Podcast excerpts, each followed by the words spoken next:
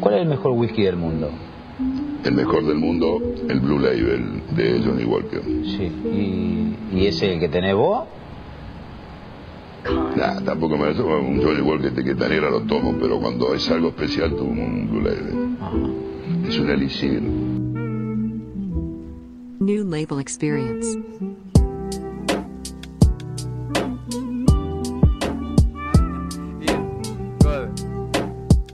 Ya está grabado. Fue una puta odisea armar La toda puta esta que lo mierda, parió, boludo. boludo. Dejate de joder. Pará, pará, me quiero poner cómodo. Pará, a ver, a ver esto. A ver esto. Boludo, fue una odisea setear todo. Espero que se esté viendo bien. O sea, si ya no se está viendo bien, ya me chupa la pija, boludo. Tipo, Ya, ya si a esta altura nos olvidamos algo, ya, la, con- ya está. Me importa poco y nada. pará, vení, venite más así. No, no. Tenemos que modificar 10 No, no, no, no, no, no, no. y 15 Mentira, mentira, mentira. No- No, no, quedémonos así, ya está, no hay Ah, chance, sí, no hay sí. chance. ¿Vos estás cómodo? Sí, sí. Lo único que voy a hacer es esto para. Acomoda, acomoda, maestro. Acomoda, cómodo. Es que no, no saben el quilombo que es acomodar. Tenemos una, dos, tres cámaras, dos micrófonos. Hay que acomodar encuadres. Yo ahora, yo ahora estoy hiper cómodo, pero asegúrate que vos estés cómodo. Así ya podemos tener una discusión. Así podemos tener un- una De caballeros. Una argumentación. Se podría decir. Te trajiste el libro de, atomi- de hábitos atómicos encima, boludo. sí, está por allá. Zarpado. Qué buena onda es tener los libros impresos, boludo. A mí me encanta. ¿Sabes que disfruto mucho más los libros impresos? Lo que sí cuando estamos. Para, para, para, para. ASMR.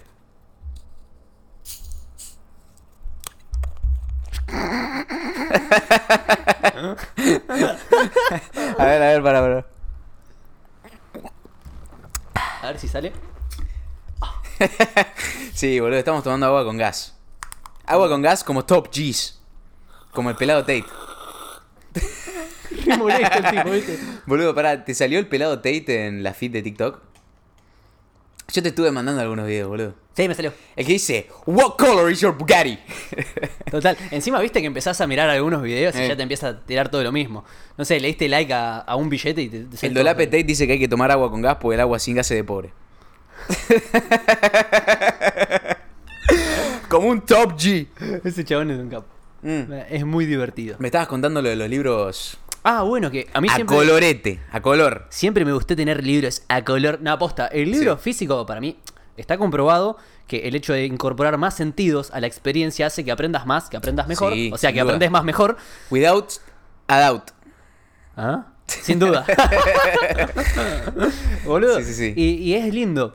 Eh, el hecho de, de la página, de ojear y todo eso. Pero seamos sinceros, es más práctico tener un libro en digital, lo resumís, lo tirás a Notion. Qué bueno que es Notion para esas cosas. A ver, a ver, vamos, vamos, vamos de a poco porque empezaste a 160. Así que hay que bajar los cambios. Pasa que entrenamos hace medio segundo, nos duchamos Sí, con agua boludo. fría, estamos allá arriba. Yo me estoy fijando acá en la compu que salga nítida, amigos. ¿Sale nítida la voz? Sí, sí, mi voz siempre es nítida. Sí, justo, bueno, ¿qué hicimos hoy? Contanos, Mauro, antes de grabar el podcast. Pues estamos, estamos grabando con el mood muy alto, pero porque venimos de hacernos poronga en el gimnasio. Estamos explotados en serotonina, en oxitocina, dopamina y todas las minas que Estamos se te ocurran. estamos como, estamos como Pier Paolo. Sí. Nuestro querido amigo y mi socio, The Original One. Pier Paolo. De. ¿Se puede decir el nombre del proyecto? Todavía no, todavía no. Bueno. Todavía es un secreto. It's top secret. Sí, sí, top secret. Mm. Ah, bueno, está, sí, estábamos hablando del tema de los libros. Yo tengo como, tengo como una dicotomía con esto, porque me encantan los libros en físico, amigo. Me Sí. fascinan.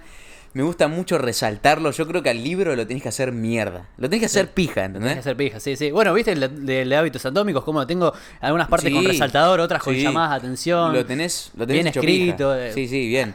A mí me gusta hacer eso, me gusta virome, lápiz, resaltador. Yo resaltador le mando a fondo, ¿eh? Así con el dedito como un jubilado te hago. ¿Sabés que yo antes era de esos que decían, no, los libros no se tocan, no se resumen, No, tiene que no, quedar no. pulcros? La- las tarlipe, vos tenés que agarrar tarlipe, Pulcro, ¿eh? Pulcro está mi. No, no. No, no, no, no. Está mi, mi coso. Sí. Así nomás lo el, vamos a dejar. el soco. Olvídate, chabón, sí. Sí, sí, pulcro lo tengo el soco. El soco. Clip.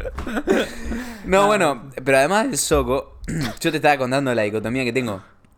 Amo leer libros en físico, pero mi, mi sistema para leer en digital es demasiado bueno, boludo. A mí me encanta que Entonces encima... es como que no tengo, no, no tengo, no puedo elegir entre uno y otro. O sea, tengo el sistema así digital, Digital. en donde tengo el libro en PDF y el Notion así, ¿viste? Porque la compu que tengo tiene una pantalla de 7 kilómetros. Sí, sí. Es free real estate. R- eh, para que sepan, Ramiro no tiene paredes en la pieza, tiene pantalla. No.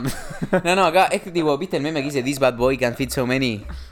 Que Sí, sí, dice sí. slaps roof of car. Bueno, así es mi pantalla. Ese es enorme. Entonces tengo una pestaña, tipo una ventana con el Notion y otra ventana con el libro en PDF. Entonces es clave porque voy sacando screenshots, tomando apuntes. O sea, es una experiencia muy intuitiva. Pero nada se compara a estar con un libraco en mano, Sí. resaltándolo ahí. Ah, es exquisito.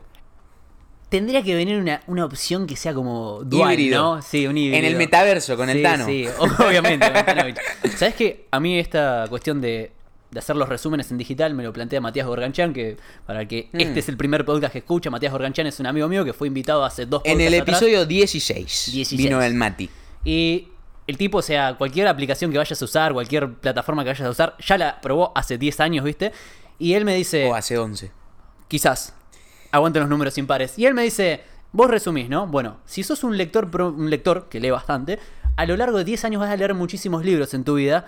Y si no tenés el libro cerca porque estás en otro lado, quizás no te acordás de quién era la frase, de qué autor, dónde Claro, era. Es que para eso sirve Notion, amigo. para eso sirve Notion. Entonces ahí primero empecé con Google Docs, a llevar el resumen de los libros Está Google bien, Docs. está bien. Es medio NPC, Google Docs. O sea, está- pero está bien. Está bien. Antes que no tener resumen en ningún lado, Cumple con lo que promete, es un procesador de textos. cumple. O sea, Google Docs. Esto va a ser clipeado seguramente. Google Docs es un poco de NPC. Sabemos que Notion es superior por donde lo mires. Pero es un gran ¿Qué hacer primer paso.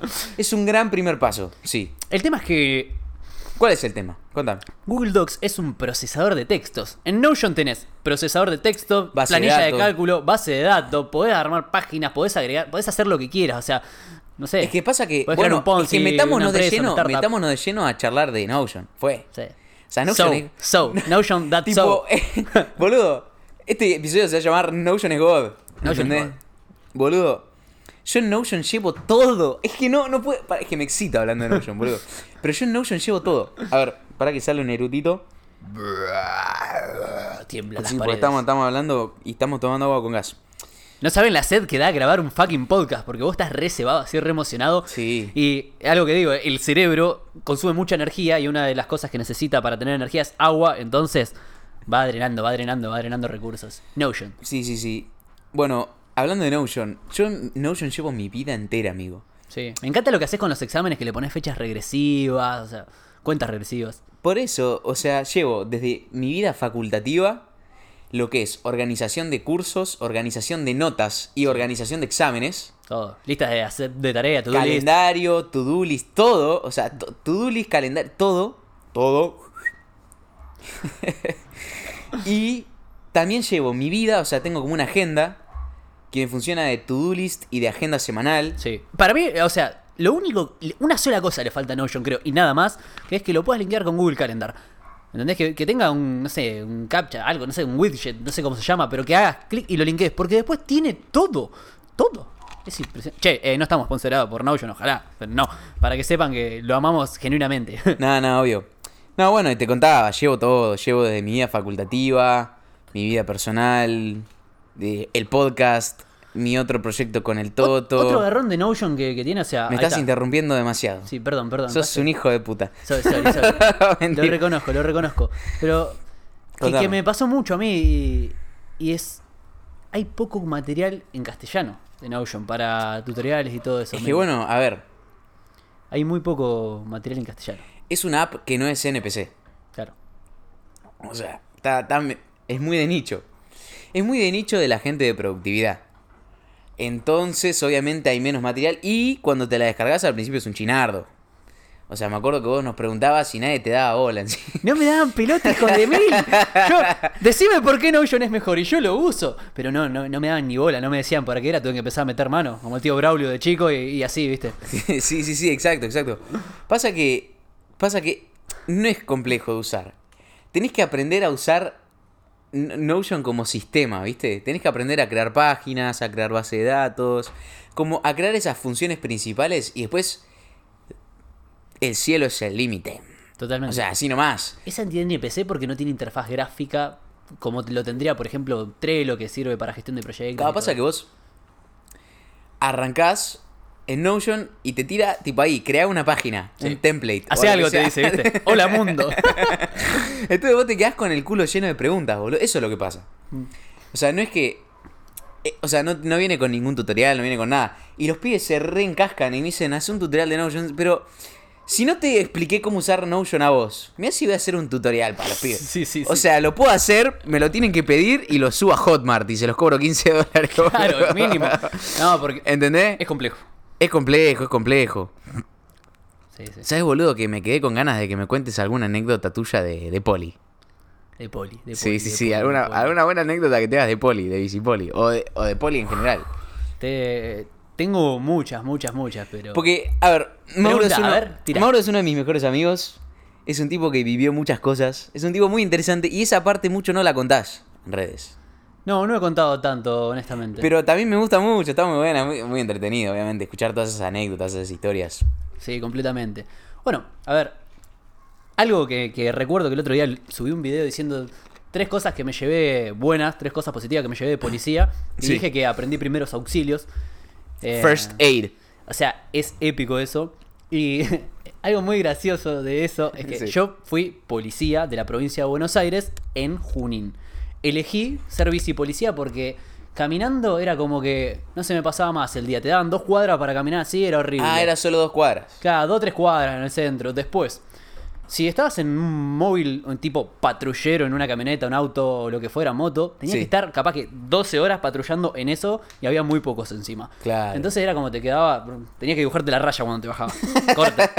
Sí, sí, sí. poné- Claro, claro. en- y yo dije, la bici era, o sea, pedalear gastaba mucha energía, que siempre, viste, tengo mucha energía.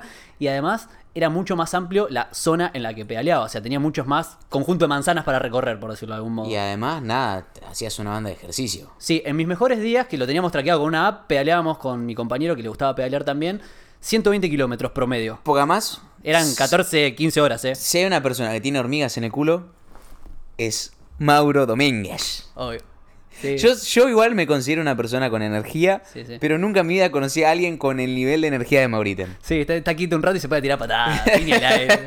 Vos, amigo, necesitas entrenar todos los días. Sí, o soy, sí. soy como los ovejeros alemán, ¿viste? Los perros del pastor alemán que si no lo sacaste hace pozo, todo eso, bueno. Y además ejecutor. sí. Vos lo mandás al ovejero a, a matar a una cabra y lo hace. Que ver. Me imagino un justo- con un cuchillo en la boca corriendo. Para- ahora después volvemos a alguna anécdota buena que tengas. Sí, tengo, Pues sé que tenés. Tengo, tengo. Hay algunas que no son Nada. family friendly. No, bueno. Hay algunas que son medio peligrosas, pero, pero todo se puede hacer family friendly, ¿o no? Sí, hay cosas que no se pueden contar, obviamente, por. un- hay una ley que lo reglamenta que no puedes contar cosas del trabajo. Pero sí puedo hablar de mi experiencia en base a que viví. Ah, pa. ¿Ok? Ok, pará, pará. Bueno, Pero tengo una que, que me encanta. De primeros auxilios. ¿una anécdota? A ver. Había una. O sea, vos tenés muchas actividades. Cuando sos policía, sos psicólogo, no sé, paramédico. Sos 10 millones de cosas. Y recuerdo que una de las funciones que teníamos era. Te mandaban a, a cubrir afuera una quiniela, el cierre, para que no se la choreen. ¿Entendés? Una quiniela. Claro, eh, las quinielas para que no roben, porque. Pero una quiniela es tipo. eh, donde ese- se juega la lotería, el Ah, PRODE, claro. todas esas Y cosas. te mandaban a cubrir eso. Claro, vos tenías que hacer seguridad ahí, ¿viste? Porque el horario de cierre era como uno de los más heavy para Claro, que. pues viene un sereno a hurtar. Claro, sí, sí, por decirlo de forma family friendly. Bueno. Ok, ok. Y nosotros qué hacíamos? Dábamos seguridad estando afuera, ¿sí? Era, bueno, estábamos ahí mirando y siempre pasaba algo, porque, para que entiendas, mi trabajo de bicipolicía empezaba como a las 5 de la mañana, me levantaba, me bañaba con agua fría, arrancaba, me iba en bici personal, porque en Junín yo me manejaba en bici hasta el destacamento, y ahí, como era oficial de control, o sea, tenía un puesto en el que yo tenía cargo, junto con un amigo, eh, que también era policía, 22 efectivos, nosotros armamos la diagramación, que era hacia dónde iba a ir cada uno, etcétera, y una vez que ya estaba todo armado la parte logística, salíamos a pedalear también. Nosotros teníamos lo que era QTH, o sea, zona. ¿Estaba buena la bici? No. Era una ¿No? bici a cambio, pero destartaladísima. ¿Ah, ¿Sí? Ibas, cami- ibas caminando, ibas pedaleando y viste cuando está tan comido el engranaje que el, el cambio salta y te hace terra. Que de hecho tuve un accidente por eso. Sí. Sí, sí, o sea, la bicla era una verga. Sí, sí, era una cosa. Igual así atrapábamos a la gente igual, la corríamos, éramos. estábamos con la boleadora ahí. Era divertido. increíble, ga. Sí, sí. Y bueno, entonces te digo, empezábamos tipo 6 de la mañana, 6 y media, a veces 7, dependiendo la época del año, porque a veces empezábamos una hora más tarde. Ya estábamos laburando en la calle pedaleando. Con mi compañero, como éramos oficial de control, teníamos la zona irrestricta porque teníamos que controlar que los otros trabajaran. ¿ok? Claro. Entonces andábamos por todo Junín. Que... Ah, te- tenías todo el mapa del GTA desbloqueado. Sí, sí, lo tenía todo desbloqueado. Todo. Todo. Básicamente. Sí, sí. Podía andar con el auto por el agua, por el cielo. Sí, oye, ponía, ¿viste? Ok, ese es un buen clip, boludo. Sí, sí. Panzer, Panzer, Panzer, Sí, Panzer, sí. ¿viste? Bueno. Entonces, dentro de lo que hacíamos, había que organizar operativos de interceptación vehicular y un montón de cosas más. Y al mediodía, o sea, imaginá, arrancás tipo 6 de la mañana laburando, Mm. a la 1 ponele que era el horario de cierre de las quinielas más o menos. boludo. Una hambre bárbara. Tenía que hacer el cierre de la quiniela y después teníamos unos 45 minutos para ir a comer. Bueno, nosotros estábamos esperando que cierre la quiniela para irnos a comer. O sea, era Claro. lo único que queríamos en la vida. Claro, Y claro. siempre pasaba algo el horario de cierre la quiniela. Me acuerdo una vez que ¿En estábamos. serio? Estábamos con mi compañero así, viste, paraditos, Tucson, mirando con cara de pato relajado, con cara de póker, hacia los Sí. lados que no hubiera nada sí. extraño. Y de repente, era una avenida esto, John Junín. Pastor Bauman o Padre Respuela, no sé cómo se llama. Pasan en una moto de 110 cilindrada dos Ah, mirá. Sujetos. NN, dos, NPCs. Dos sujetos que obviamente iban sin casco los dos, que pasan a los pedos para allá A las chapas. a las chapas, ¿sí? a clavar las chapas. Bueno, y pasan con, ¿viste esas escaleras de aluminio que son extensibles, no sé cómo se llaman? Sí. Que, que tienen como 3 metros o 2 Sí, metros, no sé, así nomás, sí. y cuando la armás, bueno. Sí. Iba ah, con la escalera así, y en una avenida, ¿sí? Prohibido girar a la izquierda. Ah, te voy a pedir que hagas una descripción gráfica de cómo se veían esos sujetos. y Para, no- que el que está no escuchando, para que el que está escuchando se pueda hacer una imagen mental. Sí, no me acuerdo tanto detalle, pero la cuestión era que eran, tenían aspecto, viste, cuando vos decís de obrero, porque tenían como eh, manchas así de cal y esas cosas, Ah, ropa deportiva y arriba, lleva- y llevaban y llevaban una escalera una de aluminio, sí, sin casco. La cuestión es que con mi compañero, o sea, como estamos atentos a todo, uno miraba para un lado, el otro mira para el otro, nos cubrimos la espalda, yo, yo miro y Sí, que es un tema que vamos a hablar después de tus, de tus se- sentidos de policía. sentí esa arácnidas. Sí. Le, eh, le hago así, Tucson, lo toco con el dedo y le digo, mirá ese chabón, como diciendo no, ¿viste? Y pasan y lo seguimos con la mirada, en lo que puede ir el rango de la mirada cercana, y en esa esquina, no, el perdón, en la siguiente, o sea, cuando ves a una cuadra, que lo seguíamos mirando, doblan a la izquierda en una avenida con bulevar en el medio, que obviamente ahí no había bulevar, y otra moto que venía circulando en sentido contrario, por su mano, le pega a la escalera. No. Y vuelan No. como dos metros tres por el aire. La escalera No. vuela, vuela No. todo. Y fue como. Ah, boludo. Además, claro, siempre pasaba algo, boludo. Siempre pasaba algo. Bueno, Y ahí, ese ahí, me imagino que se miraron y dijeron la concha de mi madre, boludo. y ahí empieza todo lo que es el procedimiento, ¿no? Sin dar detalles, lo que te puedo decir es que hay que dividirse tareas cuando estás con tu compañero. Porque, ¿cómo se aborda? Mismo los civiles, para que sepan ustedes, si algún día ven un accidente. Por más que sepas primero auxilio, nunca vas derecho a la víctima. Primero tenés que asegurar la escena. Supone que, vamos a decirlo, atropellan a alguien, ¿no? Que hay una anécdota graciosa con esto que no es de policía. Pero atropellan a alguien y vos vas directamente, sin cortar tránsito, a ayudar. Viene alguien distraído y te lleva puesto a vos también y en vez de una víctima tenemos dos. Entonces, primero hay una forma de proceder. Primero se asegura la escena. Entonces le digo a mi compañero, ¿vas vos allá? Dale, listo, yo eh, hago el resto. Entonces, yo pongo la bicicletita cortando el tránsito comunico por radio, digo, mirá, pasó esto, el otro, el otro, ahora te amplío el panorama, mandame un móvil para hacer tránsito en un lado, mandame dos ambulancias. Empezamos a gestionar absolutamente todo. Boludo, yo me olvido que eras poli, amigo. No puedo creer. Y bueno, mi compañero se pone a hacer primeros auxilios, inmovilizar, porque había un trauma, porque se golpearon, eso. Y, y seguimos haciendo todas las cosas. Pero eh, algo que, que no entiende la gente con el respecto, uno me comentó el video de eso, eh, ¿qué van a saber? No saben nada, no aprendieron nada de primeros auxilios. Yo aparte de hacer el curso de primeros auxilios, hice uno de paramédico. Y en Junín la gente te usa las motos como si fueran bondis. Van padre, madre y cinco hijos arriba de la moto. Claro. ¿Entendés? Y es como. No, es un peligro. Un accidente o un incidente de tránsito sería en realidad No. eh, 15 víctimas, ¿entendés? es un montón. Hacen efecto interés compuesto en los accidentes, boludo. Sí, sí, totalmente. No, es muy peligroso, boludo. ¿Puedo contar esa anécdota graciosa dos segundos? Sí, me, la, me la contó mi hermana el otro día. Un caniche mató tres personas. ¿Cómo un caniche mató a tres personas, boludo? Sí, casi me dejó un poco cuando pasó. En el año ochenta y pico, se cayó un caniche en Capital Federal, desde no sé qué piso, piso 13, vamos a ponerle por mala leche. Se cae un caniche, le pega en la cabeza a una señora y la mata. En eso, otra mujer ve ese accidente y va corriendo a ayudar y no ve un camión y la choca el camión y la mata. Y desde enfrente había un jubilado mirando la escena y le agarró un ataque al corazón y se murió. ¡No! ¿Qué? Ey, está la noticia en Google, googleenlo, es posta esto. Posta.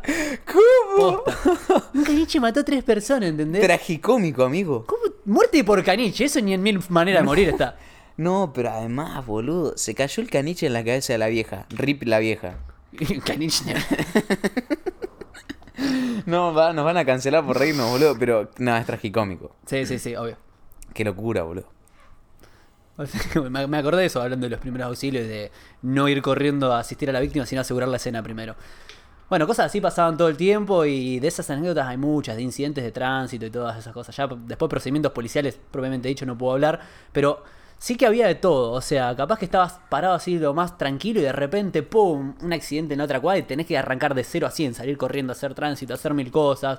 Capaz que ibas a un lugar, casos de violencia de género, casos de violencia familiar, confrontaciones. Había de Ah, todo. Viste de todo. Y encima que vos, o sea, mira, viste que siempre hablamos de, de cómo nos influye el entorno, el contexto y todo eso. Sí. Vos imaginate estar escuchando por un por una radio todo lo que pasa en una ciudad entera durante todo el día. Ah, no. Estabas con el todo. zar enfocado en todo lo malo. Claro. Yo iba con la energía acá y me iba con la energía, pero me niego. por, por el, por el Pisovich te Claro, ibas con la sí. energía. Sí, no, no, no.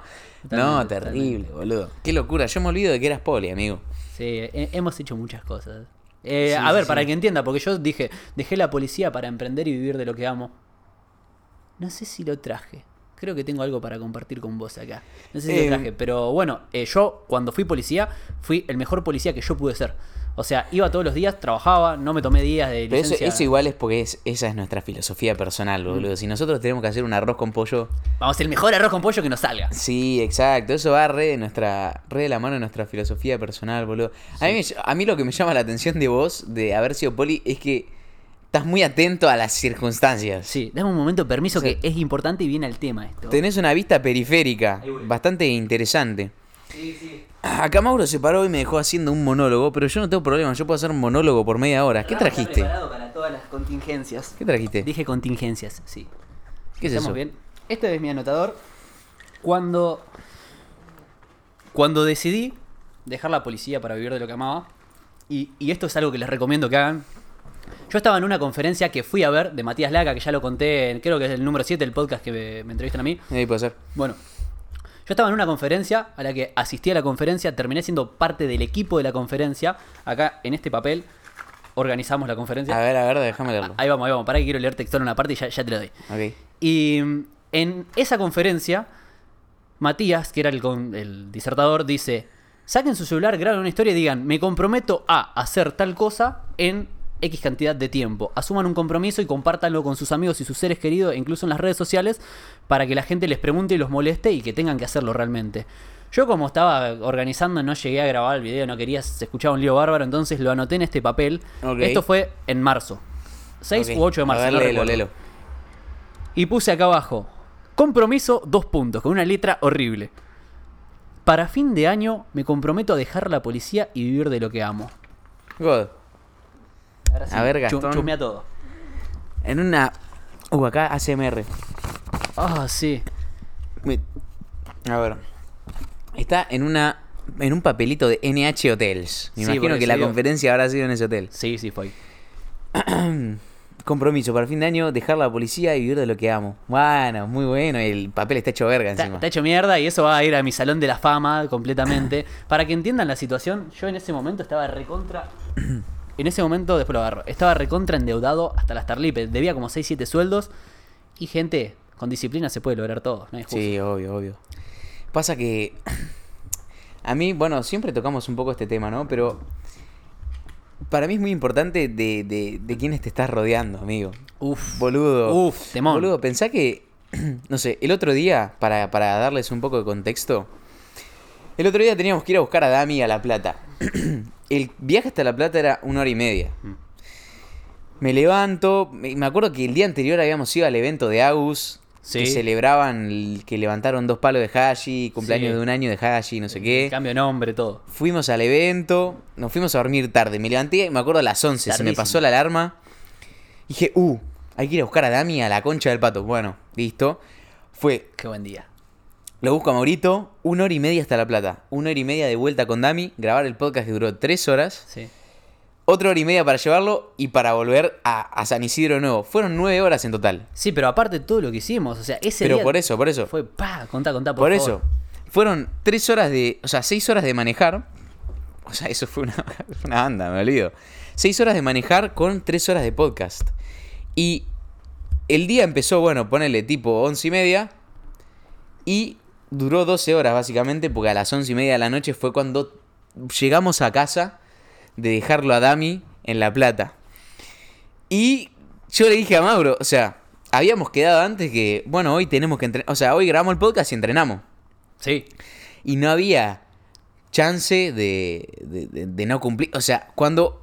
Esto es un hábito que los pibardos tienen que tomar.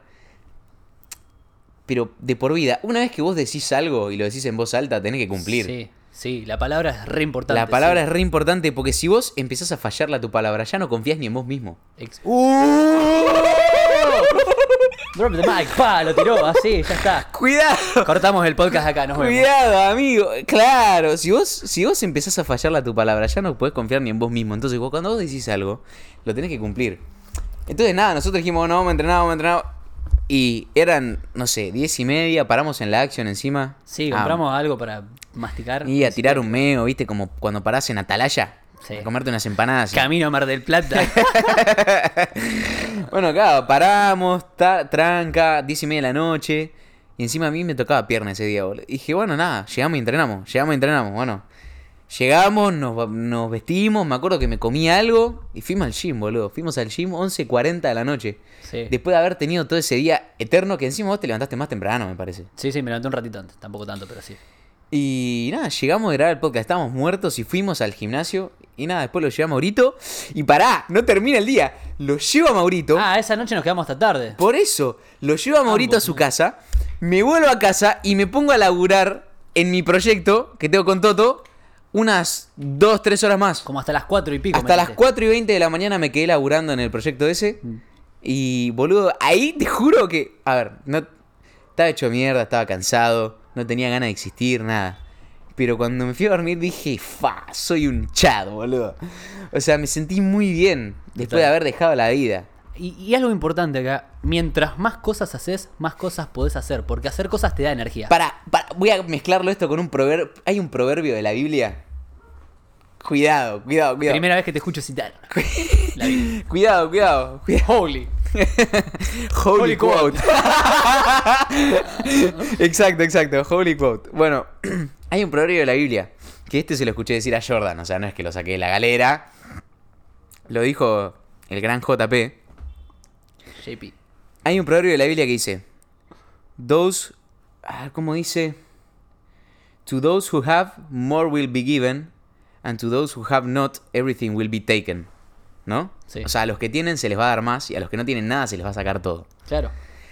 Y, y Jordan lo, lo hila con este concepto de que una vez que empezás a ganar, ganás más. Sos más propenso a seguir ganando. ¿Entendés? Totalmente. Una vez que empezás a tener, vas a tener más. Una vez que empezás a tener resultados de algo, vas a tener más resultados. Sí. Lo que cuesta es tener el- los primeros resultados. Sí. Cerrar la primera venta. La- el primer cliente. Ganar los primeros mil dólares. Pero una vez que empezás y empezás a, con ese efecto bola de nieve, empezás a tener más. Eso es un gran concepto para hablar. Sí, sí, sí, totalmente. Es como dice James Clear en Hábitos Atómicos, que estábamos hablando de ese libro cuando arrancamos, que mm, los hábitos son el interés compuesto del desarrollo personal, lo dice James. Y, y acá, cada vez que vas haciendo cosas, vas ganando más y más y más. Para el que no sabe qué es el interés compuesto, vos tenés interés simple. Si te dan, por ejemplo, un 10% mensual, ¿ok? El interés simple sería, yo hoy tengo 100 pesos, el mes que viene tengo 110, ¿ok? Y si saco ese porcentaje voy a tener siempre 10 todos los meses. Pero si invierto lo que estoy ganando, ese interés, me da más interés porque gano intereses sobre los intereses. Sobre 110. Claro, sería 111 después, o sea, te da 11 de interés y así. Y la cuestión, que el ejemplo que da Matías está buenísimo. Si vos agarras un papel y lo empezás a doblar a la mitad, y lo doblas a la mitad, y lo, dobla- lo doblás a la mitad, así sistemáticamente, por más que tenga un límite y no lo puedas seguir doblando, si lo doblaras creo que son cuarenta y pico de veces, Llegás es la, distancia que recorres llega hasta la luna. Entonces, es impresionante lo que te da el interés compuesto. Y cuando empezás a ganar, ganas más. Cuando empezás a hacer, haces más. Sí. Y te juega a favor, o como dice James en Hábitos Atómicos, también te puede jugar en contra, tiene doble filo. Si dejas de hacer y empezás, Empezás a a hacer menos. y empezás a hacer menos, si haces menos, haces menos. Exacto, sí, sí, sí, sí. tiene mucha razón, boludo. El otro día tuiteé y tuvo bastante éxito. Be aware of the dog, ¿entendés? tuiteé que, que en realidad me la robé esta frase. No es que me la robé, pero lo había visto hace mucho en un tweet y lo tuiteé yo. Me lo encontré, el tweet original, digamos. Estaba tuiteando. Claro. Y el tweet decía: Anxiety is relieved through action. O sea, la ansiedad se cura con la acción. Sí. Es que Boludo. literalmente la que más, porque son neurotransmisores y si los usás, lo que más. Pero ah, es que a mí me da mucha bronca el concepto de la ansiedad como un trastorno irreparable, como que no te podés curar, como que es un estado de permanentemente para la vida y tenés que tomar pastillas para que se te vaya, boludo. Uf.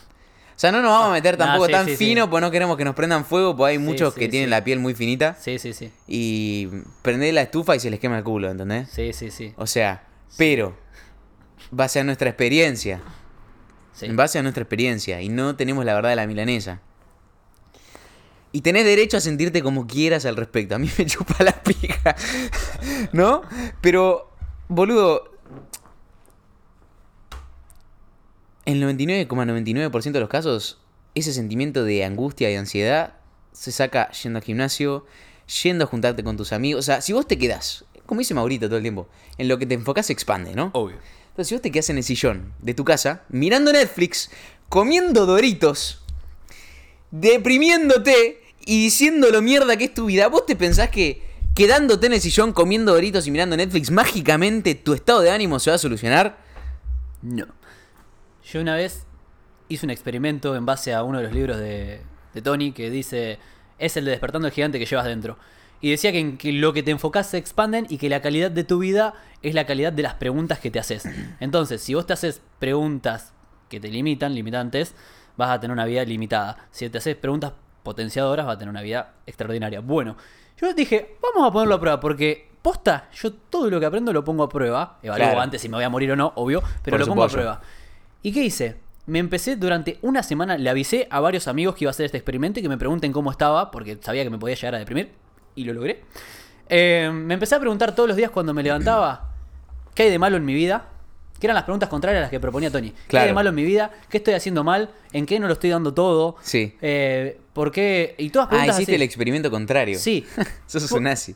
Se me fueron las ganas de levantarme.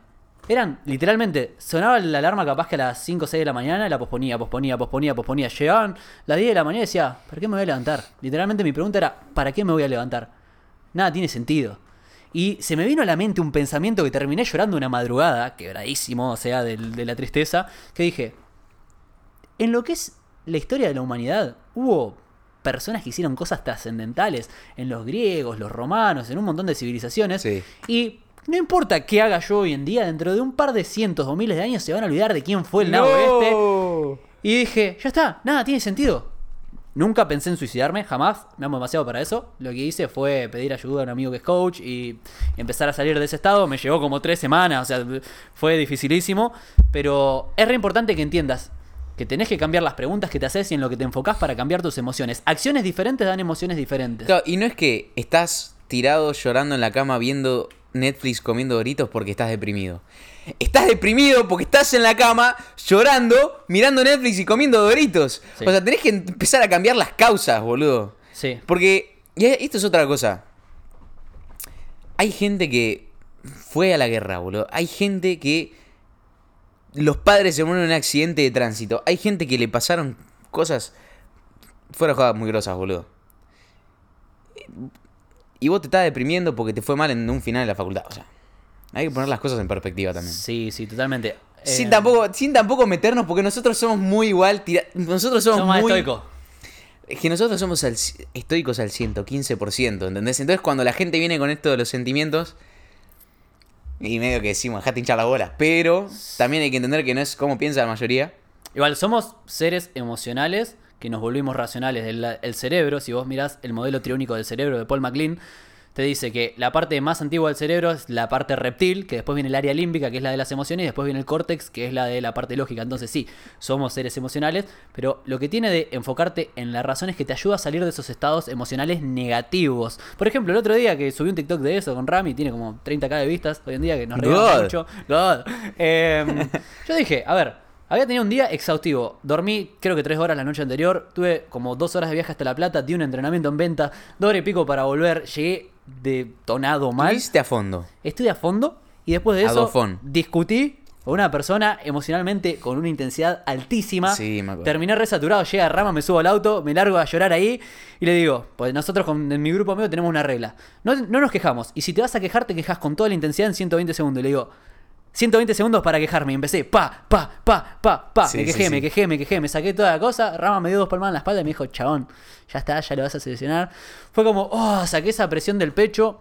Nos fuimos a un barcito, me quedó ese malestar un ratito, pero me empecé a enfocar en crear. Estamos creando algo con Rami, tenemos el podcast, empezamos a hacer cosas del proyecto, del podcast, etcétera Y fue como, y al rato ya me sentía mucho mejor, ¿entendés? Sí, es que, de nuevo, siento que está, no sé si popularizado, boludo, tener ansiedad, de alguna manera. No sé si diría eso, tampoco es que... Es que siento que tengo que andar caminando, tipo, sin pisar el palito. La puta que lo parió, Bueno, digo lo que se me canta el culo Nosotros también, boludo. buscamos dar un mensaje positivo con esto y después la gente lo interpreta como quiere. La realidad es neutra, o sea, si lo interpretás mal, vos estás interpretando eso. Claro, la realidad es neutra, boludo, pero... A ver, para los pibes, un consejo práctico. Para los, o sea, para los pibes, boludo, para los pibardos. La ansiedad se cura, o sea, o la ansiedad se aliviana con la acción. Si vos estás, te levantaste, un, ponele que cortaste con tu novia y te levantaste deprimido sin ganas de existir, que eso puede llegar a pasar. Sí, nos ha pasado la mayoría. Si vos ese día vas al gimnasio, organizás para ir a comer con un amigo y después a la tarde, no sé, eh, te juntás con otro amigo, yo qué sé, yo qué sé, no sé, boludo, haces algún deporte. Sí. Si vos o, o vas a la facu, ponele ese día, te lo podrías haber pasado en tu cama, llorando, comiendo doritos, mirando Netflix, o entrenaste, estuviste con un amigo, te cagaste de risa con tu amigo, te olvidaste de tus problemas un rato. Sí. Pues esa es otra cosa, esa es otra cosa que muchos dicen, ay no, pero, pero pará, porque, porque evadir tus problemas con actividades no es enfrentarlos. A ver, mirar Netflix y comer Doritos todo el día no es enfrentar tus problemas. No. No, lo es, Totalmente. no lo es. O sea, te aseguro que es mejor juntarte con un amigo, hacer no sé qué, llenar tu día de actividades que te hagan bien, y vos, cuando te estás... Esto pasa mucho, ponele. Me junto, ponele, estoy pasando por un momento de mierda. Me junto con vos, me cago de risa, media hora, no sé qué, listo, me voy. Y yo cuando estoy volviendo a mi casa, que ahí me acuerdo de nuevo mis problemas, los analizo, los pienso. No es que... Claro. No es que uno tapa el día con actividades para no pensar en lo otro. En lo Obvio. otro vas a pensar sí o sí, vas a estar todo el día pensando en eso. Sí, el sí, tema es que uno es estratégico. Porque no puedes pensar en eso todo el día. Porque en lo que te enfocas se expande y te vas a deprimir más. Entonces, no es que lo estás evadiendo. Estás siendo estratégico al respecto. Para poder disfrutar un poco de tu día. Sí. Y al mismo tiempo, en esos momentos donde vas a estar solo, que van a hacer? Volviéndote a tu casa, bañándote, comiendo solo, lo que sea. Vas a pensar en tus problemas y los vas a afrontar. Pero no me vengan con esa de... No, porque, porque llenar tu día de actividades significa que no vas a pensar en tus problemas y los estás evadiendo. No, NPC, no los estoy evadiendo. Evadirlo es sentarte en tu cama y mirar Netflix todo el día como un mamón comiendo doritos, boludo. Sí. ¿O no? Me, me- tiré un rant. Eh, Ranté eh, duro. Y está bueno. Eh, mirá, vamos a dar teorías sobre esto también para que lo puedan utilizar a su favor. Me descargué igual, estoy ahora Eh, estoy eh, tranquilo. está excelente. Ahora, si busquen por favor contenido de Tony Robbins en eventos presenciales, y él lo que hace siempre cuando coachea gente en vivo, lo primero que hay que hacer es romper el estado emocional negativo para tomar mejores decisiones. Entonces, por ejemplo, lo que dice Rama es romper el estado emocional. Se dice rayar el disco. Nosotros percibimos la realidad a través de nuestros sentidos, todo. Entonces, imagínate que hay un disco de vinilo que está girando, girando, girando. Tira una melodía. Si vos lo rayás todo, tira otra melodía. Entonces, ¿cómo rayaríamos el disco, por ejemplo? Cambiando las emociones que sentimos. Si generás emociones positivas, después podés abordar el problema desde un otro punto de vista, de otra perspectiva, con otra energía, con otra calidad. Y vamos a definir cómo se cambian los estados emocionales. Eh, Tony lo define con un triangulito. Son tres factores. Número uno, el enfoque. ¿En qué te estás enfocando? ¿Qué es enfocar hacia Ay, dónde estás es llevando la boludo. atención de tus Esto sentidos? es fundamental, boludo. O sea, ¿en qué me estoy enfocando? Supone. el- hay tres tipos de vista. Tenés la vista puntual. ¿sí? Yo miro la botella y tengo todo lujo de detalles, pero no veo el resto, veo todo borroso. La modular, que es veo la botella sin tanto lujo de detalle, pero también veo que Rama está con las manos en la cabeza.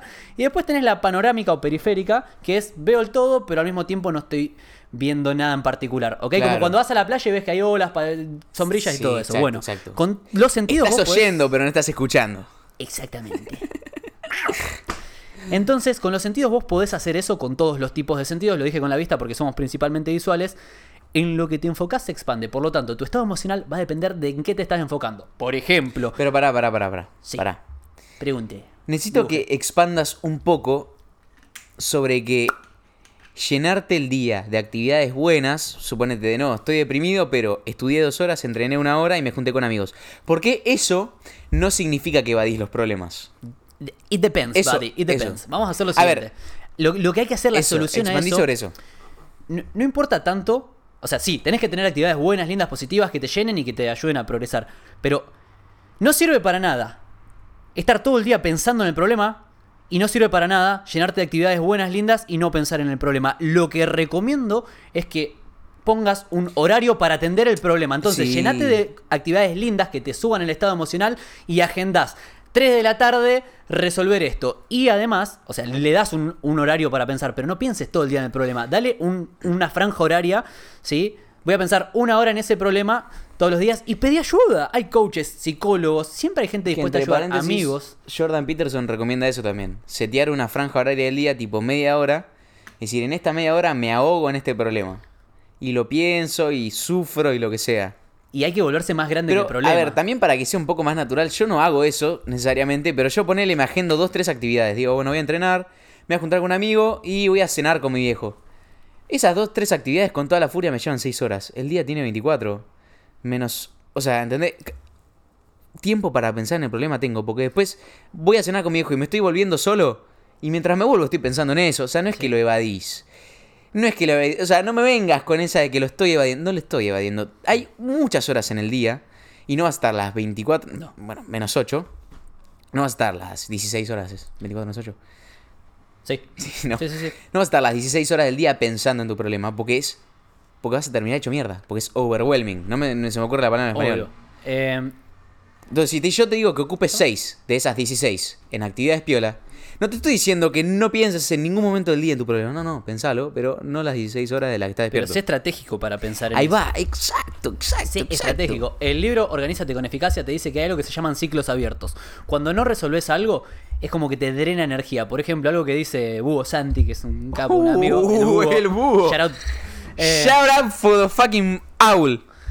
El búho dice, te gasta más energía el tener que lavar los platos que lavar los platos. ¿Y sabes por qué te gasta más energía? Porque tu cerebro no difiere de la acción y del pensamiento. Entonces, si vos estás pensando el, uy, tengo que lavar los platos, ya te Uh, gastó energía. sí, y encima sí. tiene una connotación negativa de que, uy, tengo que lavar los platos. Y capaz que en un día pensaste siete veces el, uy, tengo que lavar los platos, Sí, uy, te tengo que limpiar la habitación. en eso, Gasta boludo. menos energía hacerlo. Ponete Sí, a hacerlo. es cierto, es cierto. Pensar en eso te hace pija. Bueno, eso te decís- genera un ciclo abierto. O sea que te va. Es como que hay una pileta, una pilopincho esas de lona y está pinchada. Se te va yendo energía y atención por ahí. Sí, o sea que... que- lo tenés que atender, pero dale un horario para atenderlo. Es más, dale tres horarios, uno a la mañana, una a la tarde y una a la noche, pero el resto del día no puedes estar pensando todo el tiempo en eso. Mm. Me pongo a pensar y es cierto. Cuando tenés que lavar los platos y, y decís, tengo que lavar los platos y decís, mmm, qué paja. Qué paja. Sí, te drena, te drena. Te drena, ¿sabes? te drena. Sí. No o el tengo que hablar, a ver, pusimos el ejemplo de los platos porque todos sabemos lo que es lavar los platos, pero puede ser el tengo que hablar con mi pareja, decirle tal cosa, con mi jefe y pedir un aumento o lo que sea, cualquier cosa que tengas que hacer te puede generar un ciclo abierto si lo tenés que hacer. Si la actividad lleva menos de 5 minutos, hacela, no la gente es corta. Hacela. Claro, claro. Es decir. Claro, claro, se entiende. Y es cierto que la inacción muchas veces te drena más que la acción. Sí. Eh, otra, Sí. otra quote. ¿No? Sí, Tipo decir tengo que hacer esto te, te- te drena mentalmente mucho más que pararte y hacerlo. Tengo que organizar esa pila de documentos en mi escritorio. Tengo que responder este mail. Tengo que responder la tal. Tengo que hacer Vos sabés mucho de lo otro. física, yo no me acuerdo los nombres, los conceptos, pero vos la tenés muy clara con esto. Vamos a basarlo en física. Creo que es el principio de la inercia, que todo cuerpo que está en movimiento tiene una tendencia a seguir en movimiento y todo cuerpo que está en reposo tiene una tendencia a seguir en reposo. Por lo tanto, si vos estás como una morsa en el sillón y en la cama todo el día haciendo nada, vas a tener una tendencia a hacer eso. Si empezás a hacer cosas, vas a hacer más cosas. Mientras más cosas haces, más cosas haces. Que es lo que dijo Rama, que al que tiene va a tener más. que hizo la- Sí, el- la quote de la Biblia. Claro. God es a quote. Eh, es lo mismo, es un principio física, ¿entendés? Sí, sí, sí, sí. Es que, ah, y es- bueno, habla, obviamente. Cuando vos empezás a empujar una mesa al principio es más difícil y después una vez que rompes ese mu estático, ese coeficiente de rozamiento estático, Herramienta, ya la ya fuerza que tenés que aplicar para moverla es menor. Sí. Por eso siempre lo que cuesta es el primer paso. Sí. Sí, sí, siempre lo que cuesta es el primer paso, pero en ese sentido. Y, Y, también tenés que ser consciente cuando estás empezando un hábito o una nueva actividad, que justamente, tipo, si sobrevivís el principio ya está. Una vez que empezás y empezás a hacer que la bola de nieve gire, Sí. ya el efecto bola de nieve, ese momento lo vas ganando. Eso es un concepto muy lindo, el momento de las cosas, ¿viste? El momentum. Sí. Se llama, o sea, momento de una fuerza, ¿viste? Sí, sí. Creo que Clear lo, lo dice en Hábitos Atómicos, punto crítico, me parece que se llama, que hay como un periodo de acumulación, ¿ok? Empezás a hacer pequeñas acciones y de repente no se ven los resultados, pero el conjunto de todas las acciones que vas llevando después hacen que sea exponencial. Pero claro, es como cuando vos ya tenés. Vos vas al gimnasio cinco veces por semana, suponete, y, y ya sos. Ya tenés ese momento de que estás acostumbrado. Por eso cuesta mucho. O sea, es muy fácil perder un hábito y es muy fácil muy difícil retomarlo. Porque perdiste ese momentum, ¿viste? Perdiste ese. ese. Estar acostumbrado a ir. Si lo abordás desde la neurociencia, o sea, ¿qué sería un hábito desde las neuronas, de la parte neuronal? En la cabeza tenemos neuronas, ¿ok? Las neuronas hacen sinapsis, o sea que se conectan entre dos o más. Así como el Así. pendrive en la computadora. Tal cual. Cuando vos empezás a ejecutar una acción nueva, lo que estás haciendo es que nuevas neuronas se conecten, se combinen de determinada manera. Claro. ¿Ok? Por lo Ah, tanto, así. cuenta que eso es como un nuevo músculo que vas a hacer. Un hábito es una acción que se repitió tantas veces que se vuelve automática y pasa a la parte subconsciente del cerebro. Claro. Por lo tanto, vos, no sé, empezás a tocar la guitarra. Tocaste una vez, tiene, es como un hilito muy finito que se empezó a conectar y está agarrado de dos Claro, pelos. porque lo que dice Clear es que es como un camino que siguen Claro. las neuronas, ¿no? Sí, es como que va pasando corriente cuando ejecutas la acción. claro. Y eh, hacé de cuenta que fuera un músculo, ¿no? Yo tenés el brazo muy finito. Vas al gimnasio, por decirlo de algún modo, le das un estímulo. Y mientras más estímulo le das a lo largo del tiempo, Claro. ¿sí? Empieza a crecer, a crecer, a crecer. Bueno, ¿qué pasa? Cuando vos tenés un hábito, empieza, cuesta mucho, literalmente le gasta a tu cerebro un 300, 400% más de energía el generar un nuevo hábito. Sí, pero porque formar ese nuevo camino. es un circuito nuevo. Claro. Pero cuando lo generaste, ya está. Por eso da literalmente paja te- eh, hacer algo nuevo, porque tenés que gastar más energía. Sí, porque el cerebro siempre tiende a preservar la energía. Es un mecanismo antropológico. Sí, ¿No? sí, es antropológico. Eh, claro, entonces cuando vos tenés que hacer algo nuevo, se tiene que formar un caminito nuevo, pero el tema es que con la repetición ese caminito se refuerza y cada vez gastás menos Sí. en completar ese circuito. Y algo que dice Clear en Hábitos Atómicos es que está lo que se llama la cadena de hábitos, ¿no? Vos podés, en primer lugar, Sí, podés la encadenar habit un chain, hábito. me acuerdo. Vos podés encadenar, encadenar un hábito al otro, ¿ok? Que eso está buenísimo. Y después otra cosa es que vos supone, tenés un hábito de ir al gimnasio, o de hacer ejercicio, o de leer, o de estudiar. Vos lo haces tantas veces por semana. Al gimnasio podés faltar un día. Podés faltar uno. La cuestión es que no faltes el siguiente. La dieta la podés cagar Sí, tenés día. razón, tenés razón, eso es re importante, amigo. La podés cagar un día la dieta. Decís, bueno, hoy me dio un permitido. Pero no dos. podés, dos no. El segundo está prohibido hacerlo. Porque estás reforzando un nuevo hábito. Estás empezando y te juega en contra, porque dijimos, eh, los hábitos son el interés compuesto del desarrollo personal y o te suma o te resta con interés compuesto, ¿entendés? Es como que entraste apalancado en Bitcoin en corto y empezó a ir para arriba, ¿viste? Claro, te, te, te, te, te mata, ¿no? Si te funde. Te- Más claro. el portfolio. Es un muy buen consejo ese, boludo. Tipo, no romper una cadena de. Un, no romper un hábito dos veces seguidas, boludo. Tenés razón. Tipo, faltas un día al gym, listo, no pasa nada. Pero al otro. No puedes faltar No. intermitentemente. Tenés que respetar la cadena. Claro, Tenés claro. A mí me pasa mucho, viste, hay veces que comiendo mal pasa eso.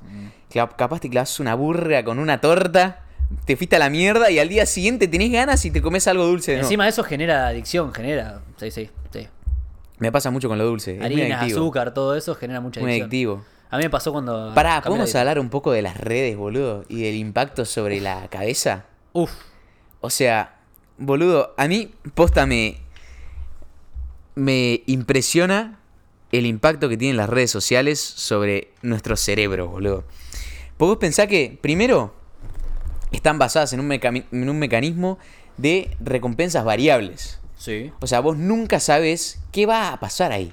O sea, vos no sabés si entras a TikTok, si, si entras a Instagram y tenés un mensaje, dos mensajes, cinco likes, si te respondió tu amiga de la universidad que Sí. te atrae. O sea, no sabes qué, qué pasó en ese lapso de tiempo.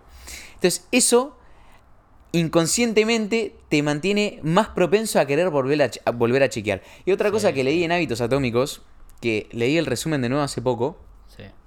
es que uno libera mucha más dopamina en la anticipación. La anticipación, sí, en la sí. anticipación. Y lo voy a explicar con el ejemplo de la torta, que también lo expliqué en TikTok así y la gente lo entendió piola, que es... Y para ahí quiero contarles, ¿te acuerdas lo que te conté el otro día que estaba corriendo en la Que cinta? Pensé que ibas a contar eso, sí. Ah, bueno, lo voy a contar ahora, pues es muy god. Es muy bueno. Primero, uno cuando imagínense que se quieren comer esa torta que les huela la cabeza, que les encanta, esa la mía, la favorita es el lemon pie o el key lime pie, así de lima o de limón, cualquiera de las dos me gusta. Y imagínate que tenés esa torta y vas a decir, hoy me como esa torta. Hoy voy y me clavo esa torta. Qué gana de clavarme esa torta. Ahí tu cerebro empieza a tener una reacción emocional muy grande. Empieza a liberar dopamina. Es como el perro de Pavlov, no diferencia la realidad de la ficción. O sea, tiene piensa en eso y babea. Literal, literal. Entonces vos empezás a liberar una banda de dopamina, dopamina, dopamina. Ay, te me voy a comer esa torta. Motivación, felicidad, motivación, felicidad. Quiero ir a ese lugar a comer esa puta torta. Llega el momento, te comes la torta en tres minutos, listo. Y la reacción emocional ahí no es tan grande. No. Como la que viniste teniendo toda la tarde, toda la tarde te ibas a comer esa torta. Entonces, ¿cuál es el problema? En el libro lo dice, hay que chequear la fuente, no sé exactamente bien de dónde sale este dato, pero la reacción emocional que uno tiene durante la anticipación de lo que puede ser comerte esa torta es 10, es hasta 10 veces más grande que la reacción emocional que uno tiene cuando se come la torta. Entonces, vos liberas mucha más dopamina y tenés una reacción emocional hasta 10 veces más fuerte en la anticipación. Entonces, lo que te vuelve adicto es esa anticipación. Sí. Pero ¿cuál es el problema? Sí, sí, sí. Que para poder volver a experimentar esa anticipación y esa liberada de dopamina y de emociones fuertes, tenés que cerrar el ciclo y comerte la torta. ¿O no? Sí, pero no. A veces sí, a veces no. Vos podés disfrutar el paso previo, llegas hasta ahí y ya está. ¿no? Claro, pero eso es cuando ya estás muy entrenado, que Sí, eso es lo sí. que hice el otro día. Sí, eso es lo que hice el otro día. Pero a ver, el, noven- el 99% de la población que no tiene todo este entrenamiento de, de neurociencia encima, o que quizás no y tiene la esta- práctica, además. que la práctica, vos cerrás el ciclo y cuando cerrás el ciclo ahí volvés, podés, podés volver a anticiparlo de nuevo. Sí. Entonces te fumaste el puchito, se sintió bien, pero no se sintió tan bien como anticiparlo. Mm. Y después lo volvés a anticipar de nuevo. Decís, "Mm, qué ganas de un puchito, me voy a sentir tranquilo. ¿Sabés con qué pasa voy a estar no sé eso? qué. Con las relaciones. En la serie... ¿Sexuales? ¿Eh? No, Ah, en para, para que termine de contar lo de la torta. Sí, sí. Y el otro día yo me acordé de todo este sistema, de todo este mambo de que la anticipación es mucho más fuerte que, que experimentar el hecho en sí. Y estaba corriendo en la cinta y fui a correr una hora, me acuerdo. Que son más o menos 11 kilómetros lo que meten una hora. Y, y a la media hora ya estaba muerto, nada más, boludo. Estaba muriéndome de la paja, nada más. Y estaba escuchando un podcast de Joe Rogan, ¿viste? Y me acordé de este tema de la, de la anticipación y dije, listo, voy a imaginar que... hoy- Dije, listo, hoy a la noche me clavo la torta. Obviamente yo sabía que no me la iba a, comer a la noche, pero el cerebro, como vos dijiste, es el perro de Pablo, no distingue entre realidad y ficción. Entonces yo dije, listo, y me clavo la torta, me clavo la torta, me clavo, y me, y me la empecé a resubir. Como que hackeé el cerebro y me empecé a subir, me la subió, me la subió una banda, y corrí como un nazi, terminé de correr esa media hora, y dije, guacho, hackeé el puto cerebro. Sí. Porque obviamente después no me clavé la torta, Y terminé de correr y estaba como re manija. Y dije, guacho, dale, terminás de correr y te clavas la torta. Terminás de correr y te clavas la torta. Y me sirvió. Sí. Hay- un concepto que se llama celebrar por adelantado, por ejemplo, que lo hacemos en las conferencias presenciales normalmente. Le decimos a la gente, bueno, ¿qué querés lograr en la vida? Y no sé, recibirme. ¿Qué querés lograr en la vida? Y lograr tal cosa, ¿no? Bueno, listo. Vamos a hacer de cuenta, le decía así reentusiasmado. Cerrá los ojos y, y pensá que te recibiste, ¿viste? Lo empezás a cebar. Anticipar. Y celebrar anticipadamente. Y la gente empieza, ¡sí! Empieza a saltar, ¡vamos! ¡Lo logré! ¡Sí! Y tu cerebro en ese momento no difiere de ficción o de realidad. No difiere. Y está generando dopamina, serotonina, oxitocina a patadas voladoras. Lo que iba a decir de la anticipación es que una vez en How I Met Your Mother, una serie, Sí. estaba la premisa, creo que en temporada 2, que decía: el mejor momento de un beso es el momento que. de un primer beso es el momento que lo precede. ¡Sí! ¡Tenés razón! Y, y viste que cuando vos lo venís imaginando, lo venís pensando, lo venís deseando y te- eh, te empezás a. El mejor momento es cuando la empezás a mirar a los ojos, le mirás la boca y te vas acercando y, y todavía no va y, y la caricia previa, todo eso. El antes del ñam, viste, cuando te estás por tirar con toda. Sí, o cuando, o cuando ya lo, lo ves venir, viste, que, que decís, ok, está el terreno dado, puedo proceder, pero elijo cuando proceder. Sí. Pero vos decís ya, mm, ese momento previo que decís, está todo en regla, están los papeles al día, tengo la BTV, registro, sí, seguro, sí, sí. puedo proceder. Ese momento es muy lindo. Que, que para los que, mirá, viste que yo también dije que he practicado bastante dinámicas sociales. Un juego que hacía mucho yo era cuando ya había tenido una o dos citas con una chica de repente y tenía ganas de besarla, le, le contaba esta teoría de que el mejor momento de un primer beso es el que lo antecede y le decía, vamos a hacer esto y le decía, te prohíbo que me beses. Ni se te ocurra besarme. Vamos a jugar al momento previo. Vamos a disfrutar todo el resto, pero no, nuestros labios no van a llegar a tocarse y generás una atracción, generás Mm, todo así y te empieza, te empieza a acelerar el ritmo cardíaco, todo, que se te terminan abalanzando encima y te terminan morfando la boca. Sí, sí, Eh, es espectacular, pruébenlo, no me crean, pruébenlo. Eh, es hermoso. Básicamente podés hackear a tu cerebro con la anticipación. Son los anclajes, en PNL se hace eso, es un anclaje. Vos podés, es más, te sirve en negativo también. El que le pasó algo que lo considera triste y se acuerda de eso constantemente, que lo que decimos, lo que te enfocás se expande. Si te acordás de cómo, no sé, eh, pasaba tal cosa cuando eras chico, te vas a asustar y va, ¿entendés? Lo va a creer como real tu gozo. Por eso la gente que tiene ataques de pánico y ansiedad, No, y muchas veces claro. le pasa eso, lo revive mentalmente. Eh, y aparte, el cerebro tiene un filtro, se pone un filtro. La realidad es neutra y es objetiva, pero nosotros somos subjetivos. Por ejemplo, ¿por qué un anoréxico se mira al espejo y se ve gordo? Pero vos lo mirás y, y está desnutrido, y está bajo de peso, pero él se sigue viendo gordo porque tiene esa creencia y porque se está enfocando en ciertos rasgos. Claro, Bueno, claro. Pasa eso. Qué loco cómo podés hackear al cerebro con el tema de la anticipación. De nuevo, lo mismo puedes decir, bueno, cuando salgo a entrenar me siento feliz, me siento feliz, estoy re tranquilo y puedes anticipar eso. Y después vas a tipo, puedes hackear a tu cerebro para motivarte para ir a entrenar también, sabiendo esto. O como hice yo el otro día en la cinta, imaginándome la torta de limón, diciendo hoy me la clavo, me la clavo, me la clavo, terminas de correr y te la comes. Y así, bueno, a la torta, ¿no? No clipeen esto. No, Igual el que clipea soy yo, así que capaz me autoclipeo para quemarme. Para tener visitas. No, mentira. Es Eh, básicamente como la zanahoria que le ponían al conejito o el Sí, conejo que le ponían a los galgos para que corran. Es eso, es eso. Pero después, cuando uno está bien entrenado, puede, o sea, no se da ese, ese gusto. O sea, no te comes la torta está. y, y decís, fa, me sirvió porque liberé una banda de químicos. Y te quedas cargado con eso. Te quedas recargado con eso, terminaste de entrenar, yo terminé de correr, estaba re cansado, entonces en ahí entraron los otros químicos cuando terminé de entrenar. Y dije, nah, boludo, acabo de hackear la Matrix duro. El cerebro es muy potente, boludo. Por eso es re importante visualizar o meditar eh, que estás logrando tus objetivos. Es lo, a ver, la ley de atracción que está mal pensada, que se piensa que es todo re falopa y que decís, ay, sí, voy a ser millonario y solamente con mi imaginación voy a ser millonario. No, no, no, papi, no. La ley de atracción o de vibración se dice en realidad es que vos, Mm, a través de tus Vibración suena falopa. No, no, bueno, pero Falopa term. Está fundamentado en nuestros pensamientos emiten una vibración, ¿entendés? Emiten corriente. Mm, ¿en qué desde ese lugar. sí, ok. En hertz, se puede medir en hertz la frecuencia y las emociones también. Ok, ¿qué, qué, qué se puede medir en Hertz? Los pensamientos generan un impulso eléctrico. Ok. El corazón también. Cuando vos unís el- la razón, el pensamiento con la emoción, generás un impulso electromagnético. Puede ser medido esto, ¿entendés? Ok, Con sí, resonancia- donde varía el campo eléctrico y magnético. Claro, diferentes emociones, así como cuando el agua, por ejemplo, está en un estado, está líquida, vos le subís la temperatura y se convierte en vapor, en un gas, tienen diferente nivel de vibración el agua, bueno, Los- las emociones también tienen diferentes niveles. Si midiéramos todo lo que pasa en el cuerpo cuando estamos súper felices, nuestro ritmo cardíaco y esas cosas, o cuando estamos súper tristes, se podría medir eso. Se puede medir, de hecho, está ahí, está en internet, búsquenlo, googleenlo. Ahora, ¿por qué la ley de vibración se dice?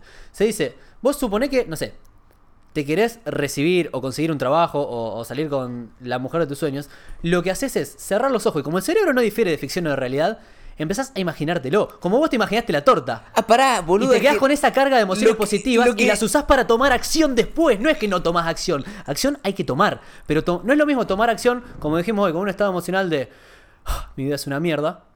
Que imaginarte que ya lo lograste, celebrás por adelantado y decís, ahora con esta energía y con estos neuronas. No, pero sabes que tenés razón, boludo. Vas y tomás acción como un asesino. Nunca, nunca se pusieron. Y, y piénsenlo de esta manera, nunca se pusieron a imaginarse cosas que les gustaría que pasaran y te pones re manija.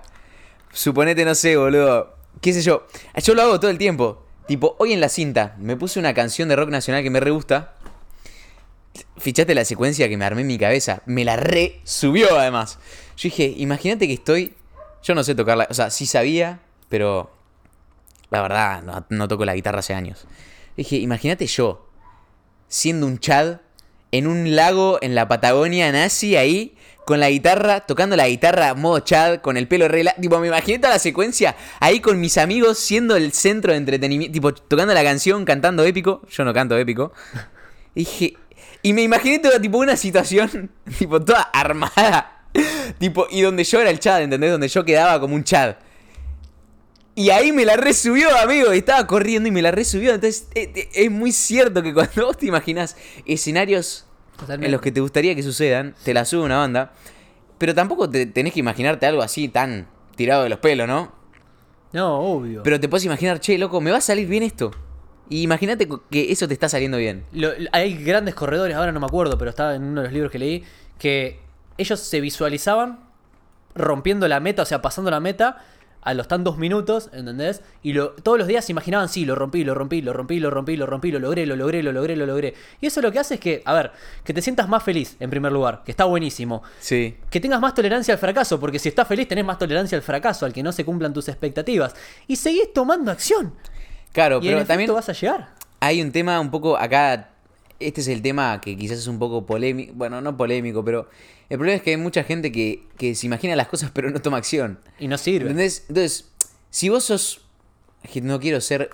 No quiero ser malo con lo que digo. Si vos sos un individuo. Ya cuando las palabras se ponen técnicas es porque lo, lo que iba a tirar era demasiado. Si vos sos un individuo. Un sujeto, Natalia, su- Natalia. Si vos sos un sujeto, no vamos a ponerle género. Vos sos un sujeto sin género. O una sujeta. Claro, una sujeta o un sujeto. Que pesa, vamos a decir un, un número que nadie puede llegar a conseguir en este mundo. Sí. Que pesa 3.000 kilos. Sí, sí. O sea, estás en una situación peligrosa de salud. Que está todo el día comiendo doritos, mirando no por en la laptop.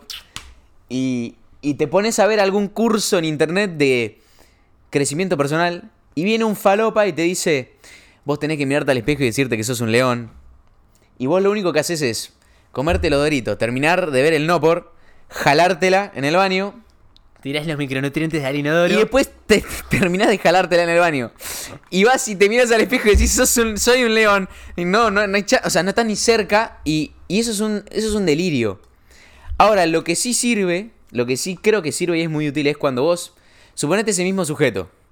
Suponete que deja el no por, se la deja de jalar, bien. Deja, bueno, empieza a estudiar, consigue un trabajo o, o lo que sea y empieza a entrenar. Suponete que empieza a hacer todo bien y tiene su vida en orden. Lo único que necesita es tiempo, ¿no? Para que su estado corporal cambie, para que su mentalidad cambie. El tipo está haciendo ahora todas las cosas bien, pero necesita tiempo. Yo creo que en ese contexto, cuando decís, estoy tomando acción, mirarme al espejo y decirme que soy un capo, un león, lo que vos quieras, ahí sí sirve. Pero para mí el requisito previo a la visualización y a subírtela y a hypearte a vos mismo y todo eso, el requisito fucking previo es tomar acción. Vos, si te la subís sin tomar acción, sos un, es un delirio místico. En cambio, si vos empiezas el gimnasio y decís, guacho, soy una bestia, soy una bestia, me voy a comer el gimnasio, no sé qué, voy a hacerlo mierda. y vos ya estás yendo, porque ya empezaste y ya tomaste acción. Una vez que tomar, una vez que tomaste acción está muy bueno visualizar y todo eso. Ahora, es un requisito previo. Te- Tengo, tengo una teoría, ¿No? o sea, hay una teoría que fundamenta eso, que es de mi amigo Martín eh, Ayala. ¿La puedes contar? Tengo ganas de hacer pis. Sí, mientras tanto voy con eso. Dale. Eh, voy a hablar fuerte para que me escuche, así no hablo dos veces al pedo. No, no, habla, habla tranquilo, yo, yo escucho. Después escucho el podcast, decía. Bueno, dale. La cuestión es así. Él escribió un libro que se llama Los cuatro niveles del miedo y después lo terminó ampliando porque siguió estudiando y creó un quinto nivel. Descubrió un quinto nivel. El primer nivel del miedo, o sea, el más bajo en la escalera, es el deseo inhibido. El deseo inhibido habla de cuando tenés tanto miedo a nivel subconsciente que vos ya ni siquiera deseas. No deseas algo. ¿Entendés? Supone en relaciones una persona que, le- no le gusta a nadie, que dice, no, a mí no me interesa estar con ninguna otra persona. Eh, la verdad que no me interesa. No siento genuinamente que quiero relacionarme con otras personas, no importa el género que sea. No tiene las ganas, no tiene. El deseo está inhibido porque subconscientemente tiene tanto miedo que ni siquiera desea. Porque ya el hecho de desear algo podría llegar a frustrarlo, porque quizás no lo consigue. Entonces hay que tener coraje para desear. Deseo inhibido. El segundo nivel es la inacción. En el segundo nivel, en la inacción, yo sé que no estoy haciendo nada al respecto y no hago nada al respecto. Por ejemplo, sé que no estoy yendo al gimnasio, que no estoy haciendo actividad física, pero no hago nada al respecto. Estoy en la inacción. Luego de esto, por encima, viene la acción cautelosa. La acción cautelosa es cuando ya estás tomando... gustó lo que dijiste. Pausa. Me re gustó lo que dijiste de que desear. Para desear hay que tener coraje. Sí. ¡Gol! Sí, sí, esa frase No, de, no Martín. Dale. Eh, entonces, dijimos, deseo inhibido. Tengo tanto miedo a nivel subconsciente que ni siquiera deseo algo. No deseo nada porque tengo mucho miedo. Después, el otro es la inacción. Sé que no estoy haciendo nada, pero no hago nada al respecto. Luego, por encima de eso, tengo la acción cautelosa. La acción cautelosa, tomo acción, pero dentro de mi zona de confort. Por ejemplo, si estoy emprendiendo, tomo acción, pero mantengo los clientes que ya tengo, ¿viste? Agarro y se trae, está comiendo un pan y trae una banana. Amo cómo come este sujeto. Bueno, eh, ahí, escucha, a ver, para repasar con vos, Rama. Deseo inhibido, no deseo nada. Tengo tanto miedo a nivel subconsciente que no deseo nada. Mm. Inacción, sé que no estoy haciendo nada, pero no hago nada al respecto. Sí. La acción cautelosa. En la acción cautelosa, tomo acción, pero dentro de mi zona de confort. Mm. ¿Ok? Y después viene la acción masiva, que es más que la acción porque te cobran IVA, 21%. No, mentira, ese chiste boludo me encanta. En la acción masiva es, tomo acción fuera de mi zona de confort sistemáticamente. ¿Ok? Repete el chiste. ¿Eh? Se repete, sí, sí, pero a mí me encanta, no importa. A mí me hace feliz y lo hago por mí. Bueno, escucha. Y después de eso, o sea, el último nivel que es el que creó después, que está en el, curso, en el curso de crecimiento cuántico, la ciencia de la manifestación, que lo estoy haciendo ahora, creo que todavía ni lo lanzó. em, dice que vos pasás por todos esos niveles y después viene el del creador cuántico, que ahí es cuando sos una persona que toma acción masiva, pero además visualiza las cosas. Se carga con esa emoción positiva de visualizar todo lo bueno y sigue tomando acción conectando con la intuición. Ah. ¿Entendés? O sea, quiero, no sé, estoy trabajando y no me gusta mi trabajo. Bueno, me pongo a pensar y a meditar, ¿cómo sería el trabajo de mis sueños? Y uno que tenga tal característica, tal otra, tal otra, tal otra. Primero lo creo en mi mente. Una vez que lo creé en la mente y sé qué es lo que quiero, después tomo acción masiva, ¿sí? Y lo logro. Me gustó el concepto de que para desear hay que tener coraje. Sí. Porque muchas veces uno ni lo desea porque tiene miedo a frustrarse. Y te puedes frustrar, sí. Y yo lo relaciono mucho porque a los pibes les, hay muchos pibes que les cuesta mucho el tema de relacionarse con las minas. Sí, a todos nos ha costado en algún momento. En algún momento a todos nos ha costado. eh, ah, estoy pelando una banana y la estoy escondiendo con la compu porque capaz Ro- este sí. momento lo clipeo. Ropeo con la mano. Caga, voy a tener que comerla like a man. Me van a cancelar. Me gusta mucho ese concepto. Sí. Es, o sea, es brutal, porque realmente para desear algo hay que tener el coraje suficiente para saber que tenemos una expectativa, de repente esa expectativa no se cumple, tenemos resiliencia, tenemos que seguir tomando acción y, y que lo que importa es dirigirse a donde están tus sueños, lo que vos querés lograr y disfrutar todo eso. Wow, cómo me está llenando. Y banana. Sí, boludo. Escúchame. ¿Y qué le recomendarías a un pibardo Yeah. que tiene mucha vergüenza de ir a hablar con una mina? En primer lugar, que entienda que hay una diferencia entre ser tímido e introvertido. El tímido es el que tiene miedo a mostrarse, ¿ok? O O sea, es el que tiene miedo a mostrarse. El introvertido es una persona que dentro de sus... en- y es tímido todo el tiempo. Dentro de su entorno cercano es extrovertido. Ah. El introvertido es el que cuando genera confianza ya empieza a ser él mismo, ¿viste? Él mismo. Bueno, Ah. entonces, esa, esa timidez no sirve para nada. Es, y, y- y que entiendan que antropológicamente se desarrolló así tu cerebro para que sobrevivas, porque el miedo, uno de los miedos más grandes que tiene el ser humano, es el no ser aceptado, ¿sí? El ser rechazado por no ser suficiente. Sí. ¿Entendés? O no soy suficiente, es uno de los miedos más grandes, o el no ser aceptado por no ser suficiente. Entonces, es normal, antes si te rechazaban cuando vivíamos en tribus, te echaban de la tribu y solo no sobrevivías. Tenías que estar con otras personas. Entonces, lo único que tenés que hacer es reconocer, ok, sí, me da miedo mostrarme, porque reconocerlo el miedo, porque si no lo reconoces no te puedes mover de donde estás. Y después decir, esto ya no me potencia, voy a hacer algo al respecto. Empezá a mirar, YouTube está lleno de contenido, empezá a mirar, pero lo más importante, bro, que acá, si sos tímido y no te animás, es que empieces a hacer algo al respecto y que empieces a tomar acción. La acción va, es lo único que te mueve. tengo- Lee tengo- teoría y toma acción. Empezá por cosas chiquititas, como dice Clear en Hábitos Atómicos. Empezá, no empieces por ir a hablarle a la chica que más te gusta. Empezá por hablar con desconocidos, en decir al principio buen día, hola, ¿qué tal? y saludar gente. Una vez que te acostumbraste a saludar gente y ya está dentro de tu zona de confort, empezá a hacer algo distinto. Entablar una conversación con alguien y hablar de lo que sea, aunque sea el clima. Yo creo que hay dos maneras de y afrontar la este vas tema. expandiendo. Una puede ser así, empezando a poco. Esa es la más lo fácil Lo para la recomiendan. Mm. muchos profesionales en seducción. Y otra, yo creo que hay que entender un aspecto fundamental es que las minas no son no son Hitler, boludo. o sea, no es no es que es, no es que son un alien que vienen acá para para, para, para hacerte quedar como un boludo, para, para matarte, no son tu enemigo, ¿entendés? Yo creo, yo creo que muchos pibes tienen esta concepción de que es como, como que les tienen miedo, boludo. Y amigos, son personas igual que vos, se cagan de risa las mismas cosas. O sea, a ver, no son un ente maligno que vienen acá para cagarte la vida. Eso está claro. Eso es el primer concepto que hay que entender. Eh, y después, como dice Maurito, puedes empezar de a poco. Puedes empezar a- hablándole a la gente, al cajero, a la abuela que te cruzás y no sé qué. Mm. O puedes tirarte a la pileta de una y acercarte. Depende del estilo de cada uno también. ¿no? ¿Entendés? Porque Pero también hay que, boludo, entender que, a ver, si nunca en tu vida te acercaste a hablarle a una mina, probablemente es muy probable que, que- que las primeras interacciones no te salgan bien, que quedes como un boludo. Pero hay que entender que quedar como un boludo la primera vez que te acercás a hablar con una mina, o, o la segunda o la tercera, no es algo malo, es algo bueno. Porque, ¿qué significa? Que saliste mucho para mejorar además. Significa que saliste de tu zona de confort y que lo hiciste. Y ese quedar, quedé como un boludo tiene que ser un premio. Porque primero sabes que las próximas te van a salir mejores. En algún momento vas a dejar de quedar como un boludo. Y probablemente lo hagas rápido, porque esas cosas te avivas rápido. Y segundo, yo lo miraría como un trofeo. Si quedo como un boludo la primera vez que me acerco, trofeo, amigo, te animaste. Animarse es God. Tenés como en Starbucks, ¿viste? Los pines de quedé como un boludo y vas, vas adquiriendo pines. Claro, En- va, es como los achievements en la Play, ¿viste? Sí. Quedaste como un boludo. Nice. ¿Cómo se llama? Ah, el, uno de los primeros libros que leí en castellano se llama El juego de la seducción, que es de Martín Riesnik. Te explica toda la teoría de cómo son la- las relaciones, etcétera.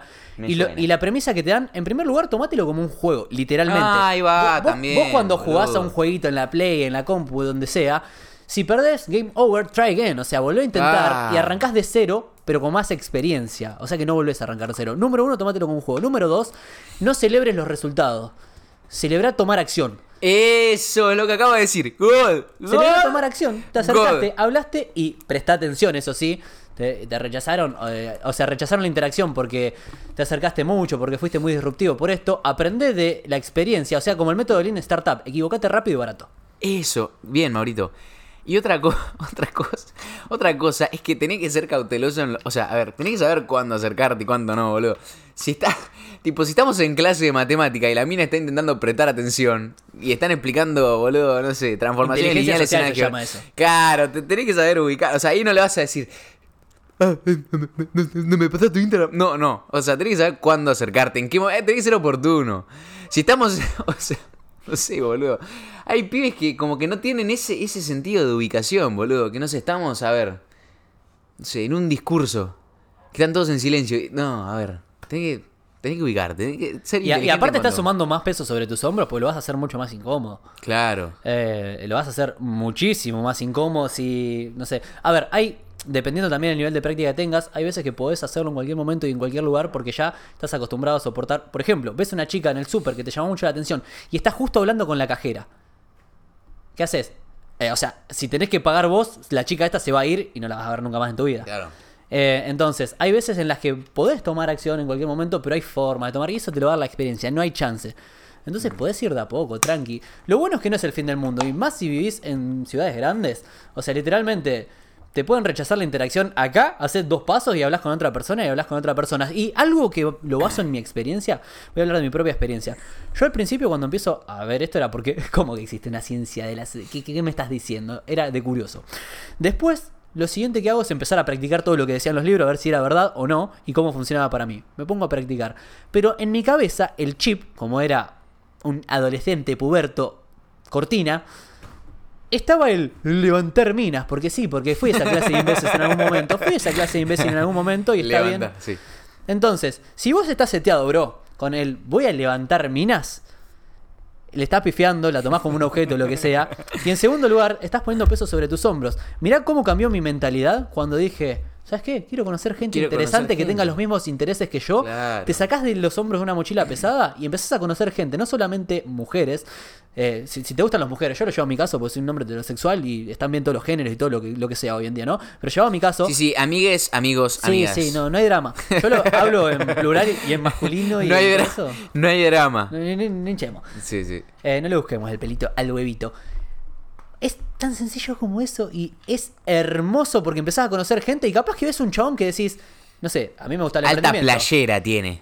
Y veía un chat ahí y me daba la sensación de que era emprendedor y me acercaba y le decía, me da la sensación que sos emprendedor. Y capaz que me decía, sí, estoy en un multinivel o tengo mi propio emprendimiento. en un o capaz- multinivel. claro, o capaz que me decía, no, nada que ver. Y, y a veces... Nada que ver, vendo empanadas. Ah, sí. Y ya está. Y pero charlé con alguien, me divertí. Y las cosas que pasan cuando salís a conocer gente son hermosas. eso, amigo. Generás amistades, generás negocios. Verlo, verlo como un, un juego, una diversión, algo, algo, algo que te tiene que traer paz a tu vida, no estrés, boludo. Eh, es lindo. Y lo mejor de conocer mucha gente es que si lo haces desde un lugar proactivo y con la mentalidad abierta, mientras más gente conoces y más historias conoces, más creces, más te desarrollás. Y encima te das cuenta de que conociste a una persona y te cuenta que de chiquita o de chiquito le pasó tal situación que lo abusaron o pasó tal cosa y decís, wow, yo pensé que tuve una vida desafiante, pero esta persona la pasó como el tuje. ¿Entendés? Empezás a ver contrastes, empezás a enterarte de diferentes cuestiones y se hace mucho más rica tu vida cuando te rodeas de diversas personas, de diversas culturas, cuando viajás. Entonces salgan a divertirse, a jugar, no hinchen las bolas. Rodearse de personas, volvemos al tema de antes. Como, ¿Te acordás lo que dijo Mati? Que para él la felicidad pasaba por vincularse con personas. Sí, es que igual yo siento que el ser humano es un ser deeply social. O sea, primero somos sociales, después emocionales y después racionales para mí. Cuidado, tiraba otra. Hoy, hoy estoy en modo tirar quotes. Modo factores. Voy al ñoco. Sí. Mm. Así que te dejo monologueando. Anda tranquilo, yo me quedo acá monologueando. Para mí es, un te- es todo un tema el de los amigos, por ejemplo, porque yo tengo muchos amigos míos como que me, me- hablan y me escriben, o capaz hablando con ellos, ¿no? Me cuentan, no, bueno, porque tengo este grupo de amigos que son, son no sé, todos unos pajeros, lo único que, que hacen es, se quedan en sus casas fumando, se juntan a fumar, lo único que hacen es eso, y... Y acá hay que tener en cuenta algo muy importante, creo yo. hay grupos de amigos que cumplen ciertas funciones, o por lo menos yo lo veo así. Si vos tenés un grupo de amigos que son todos unos pajas y lo único que les gusta es juntarse a fumar porro los viernes, por ejemplo, eh, vos lo podés ver como que vos, quizás, te juntás con ellos media hora por semana, y en el momento que juntás con, e- te juntás con ellos, vos te distendés, te relajás, y es un momento en el que te permite cargar energía para volver, volver con toda a tu semana, a tu laburo, a lo que sea. Pero después, capaz tenés un grupo de amigos que son recontra hiperactivos, productivos, emprendedores, son unos nazis. Y capaz con ellos pasás todo el resto de la semana que no es esa media hora para distenderse. Entonces no es que hay grupos de amigos que, que tenés que cortar de tu vida. Simplemente tenés que saber cuánto tiempo dedicarle a, a qué grupo de personas. Saber qué función, ¿no? Podés... ¿Qué función te cumple, te cumple en cierto grupo de personas? Y ahí tomar una decisión de cuánto tiempo dedicarle a cada uno. O sea, yo creo que es. No es cuestión de cortar relaciones, sino de saber cuánto tiempo dedicarle a cada relación. Y sumando algo a eso, ¿No? es que está Es lo que, le, es lo que le estaba contando en el monólogo. Sí, no sí, sé sí. si lo escuchaste. Sí, sí, escuché todo. Bueno, por eso. O sea, capaz tenés un grupo de amigos que son unos pajeros. Pero si vos te juntás solamente media hora por semana y te cagas de risa, te distendes y te recargas, te sirve, está algo, bueno. Algo que me llevé del coaching para la vida es el- la pregunta ¿para qué? Que va a la finalidad. ¿Para qué lo voy a hacer? École cuá. Y si el para qué va a ser, me voy a juntar para divertirme y que realmente me cago de risa y me divierto, genial. Pero si en algún momento se pierde ese para qué me estoy juntando con tal persona, es sano, en primer lugar, comunicarlo y decirle, che, chicos, escuchen, no, saben que me di cuenta que a mí me está pasando tal cosa cuando nos juntamos. Que incluso imagínate, que en- normalmente en los entornos en los que nos relacionamos tenemos hábitos similares, entonces, supone que nos juntamos con un montón de personas a, a, a morfar. Sí, nos juntamos a morfar. Y lo único que hacemos es morfar. La NPC Gang. Sí, la NPC gang, así, pero a morfar basura estoy, me refiero, ¿no? Sí, sí. Y de repente vos te das cuenta que ese era el, el único centro de la reunión, comer basura, ¿sí? Que un amigo me dijo de, de familia así armenia que lo llaman el tumper, que agarran y piden 35.000 comidas distintas, el tumper, y lo que pasa es que comen mucho, No, ingente, desastre, y comen muchas comidas, comida armenia, ¿no? Bueno, entonces un evento social pasa por ahí. De repente vos te das cuenta que a vos no te beneficia más eso, y lo que haces es. Podés borrarte, tirarla de humo, o si no, puedes decir, chicos, no, no, no, pero a, a lo que voy, no digo que lo hagan, sino que es una de las opciones que hay, se puede hacer eso, que no la recomiendo, pero la otra es. No es una recomendación, ¿eh? Mauro acaba de recomendar, No, no. de recomendar que tiren la de humo. Smoke wins fatality. No, no, digo que es una Che, de las acomodate opciones. el filtro. Que estaba medio, lo, lo- lo fuiste cagando a palos. Lo, lo que había piña. Ahí va, ahí va, ahí va. Eh, vos, es una Tirala las de humo, Podrías tirarla de humo, que no es recomendable. O lo, lo que sería más viable sería que te juntes con esa gente y que digas, che, me di cuenta que quiero mejorar mis hábitos y mi salud y me está pasando que cuando vengo acá comemos mucho, no como tan saludable. ¿Qué opinan? Y le propones al grupo que se sumen a tus hábitos saludables y a tu nuevo estilo de vida o al que estás apuntando. Y ahí dentro de ese grupo puede que todos te manden a cagar, o que todos te digan que sí, o que alguno te diga que sí, otro te diga que no. Y si no hubiera chance de que haya un quórum y que digamos, vamos a lograr tal cosa, eventualmente está bien que te dejes de juntar con esa gente porque por entorno te está haciendo mal, o que te juntes en otro contexto, no en el tumper. Obvio. Y tener en cuenta el para qué. ¿El para qué? ¿Para, qué me junto? Me cago de risa con esto del mono. Bueno, pero a ver, tampoco te puedes cagar de risa toda la semana porque tenés responsabilidad. Entonces, bueno, bueno, a ver, me junto, salgo de juego el sábado, listo. Y son tus amigos para salir de juego el sábado. Y entender Chao. que diferentes personas tienen diferentes habilidades y aptitudes. Por ejemplo, yo en una época tenía un amigo con el que teníamos una relación de amistad excelente con la que hablábamos cuestiones emocionales. No, me pasó esto, el otro. Resolvíamos temas emocionales. Claro. Pero era una persona muy con habilidades deficientes para hacer trabajos mecánicos. Por ejemplo, le decías, me ayudas a barrer y te- con la escoba te tiraba algo y te rompía toda la casa. Entonces no podías contar con él para eso, pero sí Claro. para hablar. Tenía otro amigo que todo lo contrario, te levantaba una pared y te hacía una obra arquitectónica maravillosa, pero le llegabas a decir, no, porque me siento triste. Diciéndolo sutil, te hacía la del primo del Coco Silly. Pero te hacía bullying, ¿entendés? Por tener emociones, porque Claro. él estaba disociado de sus emociones. Y no hay ni bien ni mal, son diferentes tipos de personas. Sí, y vos tenés obvio. que saber cómo relacionarte con ellas. No es que, ah, tengo que patear todo. Mauro recomienda entonces tirarla de humo. Ghost. La del mago, un polvo desaparezco. Block. Bloqueado por Bobby. Qué divertido. Qué grande el vikingo, boludo. Así que te- tenía una pregunta, justo me la hice cuando estaba yendo al baño. A ver qué me gustaría saber, porque no lo hemos charlado. Hemos charlado de algunas cosas parecidas, pero no. Normalmente está la famosa visión. ¿Dónde, con quién y haciendo qué, vamos por parte, te ves dentro de solo 5 años? No te digo 10. 5 años. ¿Dónde estás en 5 Ah, años? re pegado, amigo. Repegado. repegado. ¿Y qué sería repegado para vos? Re pegado con varias empresas. Va, dije, a ver. Chúpeme la pija. O sea, es mi podcast y puedo decir lo que quiero. no, pero aparte es una pregunta a- que le estoy no, haciendo a, vos. Y además y- es genuinamente cómo me veo. Sí, sí. O sea, ahora estoy arrancando mi primera, pero a ver, en cinco años. Si hoy estoy con mi primera empresa, imagínate en cinco años. Entonces, re pegado, teniendo varias empresas, multiple sources of income, ¿entendés? Distintas fuentes de ingreso. Afuera de la Matrix, afuera del sistema, afuera del 9 a 5, sin nadie que me diga qué tengo que hacer y qué no puedo hacer y qué puedo decir y qué no puedo decir. Muy pegado en redes también, como teniendo una plataforma y una comunidad muy linda. Y básicamente viviendo, siendo libre, siendo libre, viajando por el mundo, Bien. conociendo gente, ¿Y con qué clase de personas? viajando y teniendo aventuras locas. Tipo, escalar en Kilimanjaro, tomarme un tren que vaya desde Europa occidental a Europa del Este, boludo, ¿entendés? O sea, haciendo locuras. Peleándome con un taiwanés por una hamburguesa, no sé.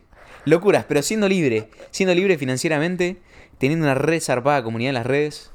Y, y nada, disfrutando verdaderamente la vida afuera de la Matrix. Afuera de la Matrix tradicional de estudio, me recibo, me caso, trabajo de 9 a 5 hasta que tengo 60, me retiro, cobro dos mangos de jubilación y me muero. Afuera de esa Matrix. Claro, y algo que podemos aclarar, porque después, viste, está el niño rata que... Es que a lo que nos referimos con esto normalmente es que no está mal eso si es una decisión. Si es una Pero ahora, si estás en automático, eso es lo que llamamos estar adentro de la Matrix. Estar en automático, no me doy cuenta de las cosas, creo que es la única opción que hay y, y, o sea, lo único que hago es contribuir al calentamiento global. No, a porque- ver, loco, cada uno decide lo que se le canta al orto. El tema es que sea decisión propia. Que igual, a ver, obviamente, si vos tenés... Es que, es que tengo que aclararlo porque hay gente que se toma, toma todo muy a pecho. Sí, Pero no si vos tenés, literales, no sean- vos tenés, te- tengan un poco de... Un poco de Criterio. criterio, ¿no? Si vos tenés 17 y tenés que salir a laburar, porque tenés que, o sea, hay veces que lo tenés que hacer por necesidad. Sí. Y la necesidad no es una decisión, es la necesidad, ¿no? Justamente, o sea, es necesidad, lo hago por necesidad, pero supongamos que vos tenés... No sé, boludo, llegaste al punto en el que quizás tu trabajo ya no es por necesidad y que podrías estar... No sé, ¿qué te- Pero aparte hay que definir qué es necesidad y hasta qué punto estás dispuesto a tolerarlo, porque la mayoría de las personas gastan todo lo que ganan, entonces siempre van a tener necesidades. Entonces vos podés decidir, literalmente, yo soy la prueba viviente, hay un millón de pruebas vivientes, miles de millones de haber. Sí, tipo Mauro, que estaba laburando de poli y se puso a emprender. Claro, O o, sea, porque yo quise, ¿entendés? Tuve ese deseo adentro, que sepan que se pueda, vos podés hacer lo que quieras. Exacto, el tema, a ver, sí, siempre van a decir, no, bueno, pero yo tengo cuatro hermanos, mis papás se murieron en un accidente de tránsito cuando tenía 10 y tengo que cuidarlos a los cuatro. A ver, sí, obvio, hay casos extremos. Pero No también es una decisión, porque no- a ver, vos podés. eh, y va- vamos a ser bien brutos, me, me importa nada. Vos podés dejarlos, a esos cuatro hermanos, por decirlo de un modo, ¿ok? Te vas de esa familia, te vas, empezás a hacer mucho dinero, a lograr muchas cosas, y después vas y los ayudás más rápido, ¿ok? Es una decisión quedarse ahí. Me, me enferma esa gente, y acá me enojo, ¿viste? Me enferma esa gente que, no, vos la tenés re fácil porque no tenés un hijo, porque no tenés esto. ¿Qué le estás echando la culpa a tu hijo de todo lo malo que te pasó en la vida, flaco? Uh. ¿Entendés? Uh. ¿Qué estás diciendo? Escuché muchas de esas personas, sobre todo en policía, y ¿qué tiene que ver que tengas un hijo? Fue tu decisión el no hacer ciertas cosas porque tenías un hijo, entonces vos actuás en consonancia con tus creencias, vos podés hacer lo que quieras. Y la teoría esta es la teoría del barco hundiéndose y de vos ahogándote. ¿Qué es más fácil? Hay un barco, ¿no? Supone. Esta es la, primera de la teoría. Hay un barco. Hay dos personas que medio se están ahogando. Vos desde abajo querés ayudar a, a la persona que sea a que suba al barco, pero la persona no se agarra de la escalera, no se agarra, no se agarra. Se van a cansar de nadar en algún momento y se van a ahogar. Si vos podés subirte a la escalera, te subís a la escalera y desde arriba le agarrás la mano y lo subís. Entonces, a veces, ¿entendés? Hay que, en lugar de empujar desde abajo, tomar el camino de progresar y después ayudar a los demás. Es más fácil tomar las riendas uno de su vida, progresar y después ayudar a la familia. Lo hice, no, no me lo contaron. Sí, hoy además, sobre todo con, con internet, con las redes, boludo, todo. A ver, esta, este nuevo proyecto que estoy haciendo, el podcast, TikTok, o sea, literalmente. Todo de internet. Literalmente todo por internet y lo puede hacer cualquiera que tenga un teléfono, boludo. Porque en TikTok no me. O sea, empecé a crear contenido solo. Claro. Y hice mi audiencia solo. Y fue solamente constancia. Subir cinco videos por día por, no sé, boludo, cuatro meses, amigo. Eh, Una, a ver, hubo, hubo días que no tenía ganas, todo, pero. Mm. Pero eso es lo que me permitió hoy emprender a mí también. Entonces, a ver. Nada, Y, loco. y que cuando hablamos, hablamos de qué eso. sé yo. eh, obviamente hay casos extremos, pero teniendo criterio, cada uno sabe su situación. eh, yo creo que no hay nada más lindo que escapar de la Matrix. Mm. Que escapar de la puta Matrix, amigo. Porque el sistema está diseñado para que vos seas una tuerca en una máquina enorme. Y que ya no sirve más esa máquina porque fue creado para resolver necesidades antiguas con la revolución industrial. Hoy en día ya no, no sirve más esa máquina. Eh, algo que. que Nada, me cuestión me veo ahí, así, me veo repegado, viajando por todo el mundo, peleándome con un taiwanés a las piñas. Si llega a pasar, por favor, hay que grabarlo para que. No, pero es que que lo peor es que capaz el tai- taiwanés sabe tai, Thai y, me, me caga palo. No importa. Pero lo lograste. Era el objetivo. Sí. Sí. Algo que recomiendo es el documental de Tony Robbins, A Date with Destiny, que te da un pantallazo de que hay vidas que son peores que la tuya y que realmente podés lograr cualquier cosa si cambias tu forma de pensar. Yo Sí. creo que. Por lo menos no, cualquier cosa así de no vas a ser Messi si tenés 30 años y tuviste eh, no jug- jugaste a la pelota, ¿ok? Pero sí podés mejorar mucho tu vida. Vamos a ponerlo de ese modo, podés mejorar muchísimo. No, el loco que fundó KFC tenía 72, boludo. Ah, y- Dormía en un auto, creo. 72, boludo. Había Tenía. dormido en un auto durante muchísimo tiempo. Amigo, 72 años y emprendió y encima hizo KFC. Pegado, loco. Suena arte marcial KFC, pero es Kentucky Fried Chicken. Fried chicken, el, el, el pollo, boludo. Entonces, nada, yo les Yo diría te también- reveo así, ¿eh? Te reveo porque encima tenés la convicción de lograrlo. Tenés muchas aptitudes para, para hacerlo. Yo lo que le digo a los pibes es que la herramienta que a mí me está permitiendo proyectar todo esto es eh, las redes, boludo. Eh, las redes son una puerta a escapar de la Matrix, amigo. Puedes crear contenido, te puedes pegar y puedes tener mucha oferta laboral a, tu, a tus tiempos y a tu esquema si te pegas en redes. ¿Sí? Y pegarte en redes es subir contenido con constancia, nada más, boludo. Y haciendo No lo es que a vos te gusta. Haciendo lo que a vos te gusta. Que le gusta el humor, que suba humor y que divierta a la Sí, gente. y después hay gente que es jardinero y sube contenido de jardinería. Y como el amigo de Valen en Castellote, que es jardinero, tiene un millón de suscriptores en YouTube. Jardinero. Comunicás tu pasión o lo que te gusta y lo compartís con la Es gente. una fucking puerta. Tenés que dejar de ser un puto consumidor y ser un creador de contenido. Sí, ojo, nosotros también consumimos contenido, pero es contenido que Sí, nos- pero no me pongo a scrollear en TikTok. O sea, si Claro. yo consumo contenido, consumo un audiolibro, un documental de, Net- de Netflix interesante. Algo que me sirva de algo, digamos. Claro. A ver, si estoy cagando me pongo a ver TikTok capaz, pero. Pero es en el momento donde estoy cagando, o sea, no es que. Pero no, no. Me enferma sentarme en el sillón y mirar TikToks, por ejemplo. No, no. Y Encima está muy bien creada la red para que no salgas nunca. Mm. O sea, está muy bien creado para fijarse en tus intereses y todo y que, y que sigas deslizando. Te genera dopamina, o sea, te da un placer inmediato. Sí, por además, boludo, debe tener un equipo de 40 ingenieros, de gente brillante, diseñando permanentemente la aplicación para que vos te quedes más tiempo, ¿entendés? Tiene detrás a Vercel, la empresa de... De Guillermo de fucking Rauch. Rauch. Que era un NPC de Lanús. Era de Lanús, eh, también, ¿no? creo que debe materias del secundario todavía. Dos materias. Debía historia y God. Sí, debía dos materias del secundario todavía. Es un puto ñoño, es un Y- god. Y lo hizo. Nada, pero bueno, vos, Maurito. Me gusta porque tenemos visiones bastante parecidas. A mí me gusta mucho lo que es emprender, seguir emprendiendo. Quiero hacer locuras, boludo. crear, sobre todo crear algunos emprendimientos algunas empresas así sistemáticamente para que, Genere cash flow. sí, y, y sobre temas que a mí me guste resolver. Lo importante para mí es resolver un problema que me guste resolver. No simplemente hacerlo por hacerlo y por la guita en sí, sino por decir, voy a resolver tal problemática que me resulte interesante y con eso voy a hacer una empresa y hacer guita aportando algo, porque si no, se termina cayendo para mí. Si yo estoy resolviendo problemas que no me interesa resolver, cuando se ponga difícil, cuando sea muy duro, voy a decir, ¿para qué estoy haciendo esto? ¿Entendés? No, sirve para mí hacerlo solamente por la guita, sino que tiene que ser un problema el que resuelva, porque a ver, las empresas resuelven problemas. Netflix te da diversión, te la lleva a tu casa, es como el cine en tu casa, todo, todo resuelve algún tipo de problema. Entonces yo quiero que mis empresas resuelvan un problema que me re divierta con eso, después lo terminás delegando casi todo, pones, como dijiste vos hoy en el auto, un CEO que se encargue de todo eso y, y seguís haciendo locuras. Para mí, esto es fundamental, la felicidad pasa por hacer. La felicidad pasa por hacer y progresar. Sí. Hacer cosas que nos gusten. Viajar por todo el mundo. Descubrir, vivir experiencias. Me quiero. Voy a hacer el curso de paracaidista. Me quiero ir con vos a hacer cosas, a hacer en el velero. Quiero hacer un montón de cosas. Porque lo que me hace sentir vivo es el hacer. Hay que hacer locuras, boludo. Quiero tirarme la montaña rusa, esa, la más alta del mundo, y sentir que voy a morir, pero que no me pase nada. Hay una frase que a mí me re gusta que dice la calidad de tu vida. Es que creo que la inventé yo, no sé, boludo. no sé dónde la saqué o si la inventé yo. Pero la calidad, para mí la calidad de tu vida se define por esto. Vos vas a tener 60 años. Va a venir tu nieto. Se va a sentar en el sillón.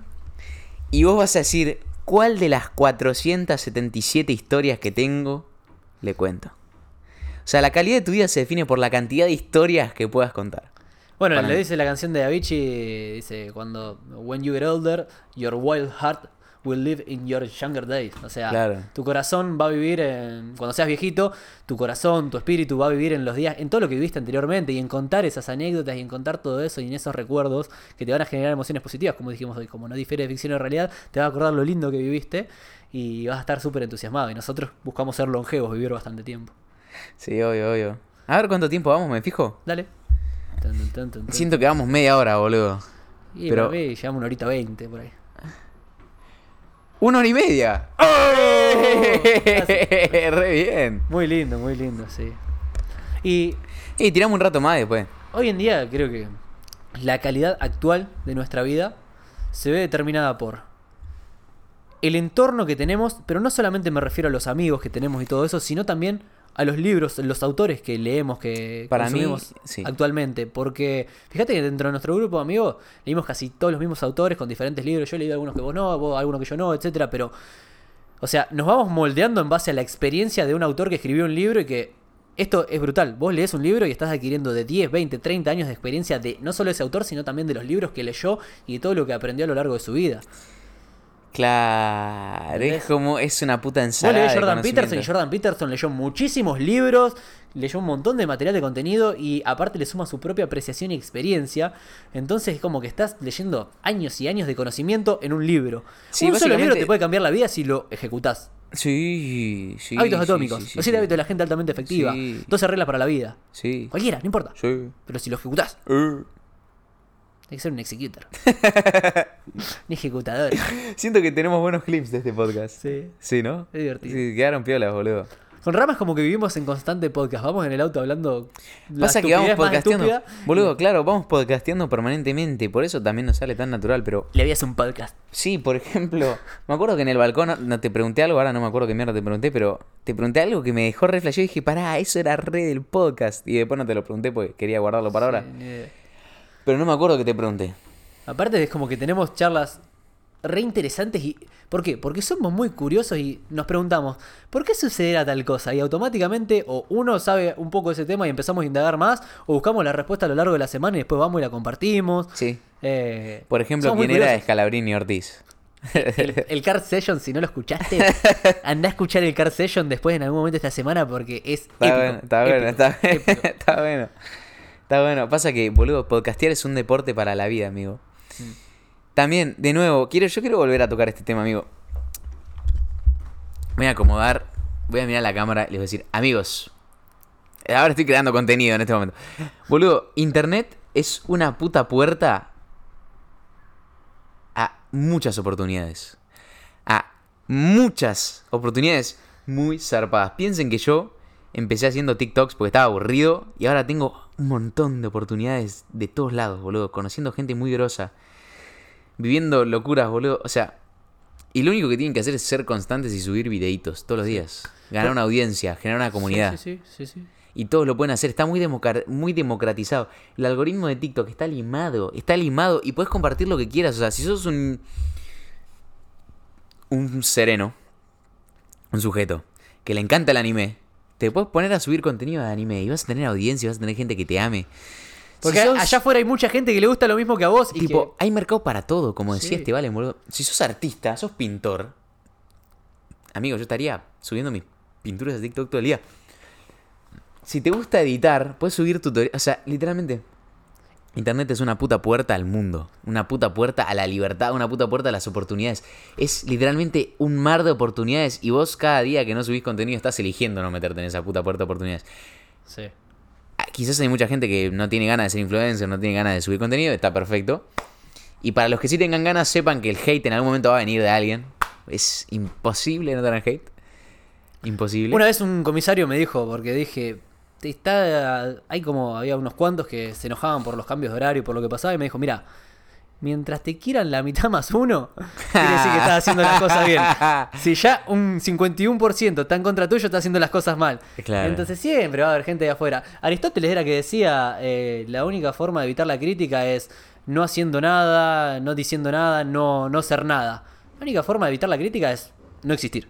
Claro. Siempre va a haber alguien que te critique. Sí, siempre, siempre. Siempre. Y. Boludo. Yo creo que igual es un gran. Boludo, ser. Yo creo que ser. bueno, influencer. Palabra medio pete. Pero es lo que es. Ser influencer es como que te. Te da un aprendizaje bárbaro, boludo. Porque, por ejemplo. Es lo que vos me contás todo el tiempo, viste, de que la plata y la fama ponen una lupa sobre tu personalidad y te amplían, te aumentan. O sea, si vos eras un boludo, con plata y con fama vas a ser un mega pelotudo. Si vos eras un pibe re piola, con plata y fama vas a ser hiper piola. Pero te pone un foco muy duro en tu personalidad y te amplía mucho. Sí. Entonces yo creo que realmente te conoces cuando tenés toda esa atención o ese dinero o lo que sea cuando, o sea, realmente te terminás de conocer y terminás de saber quién sos. Porque la realidad es muy dura, la gente se da cuenta de todo. Si vos sos un boludo y empezás a subir videos, te matan, te matan en los comentarios, te matan, te asesinan.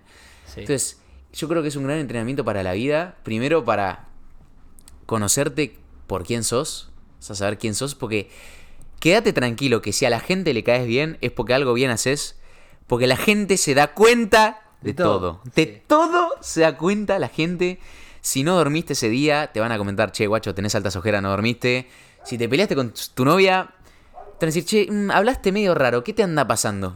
Se van a dar cuenta de todo. Si sos un boludo, se van a dar cuenta. Si venís con un aire prepotente, se van a dar cuenta.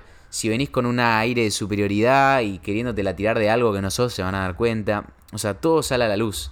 Entonces, está muy bueno porque te terminás de conocer.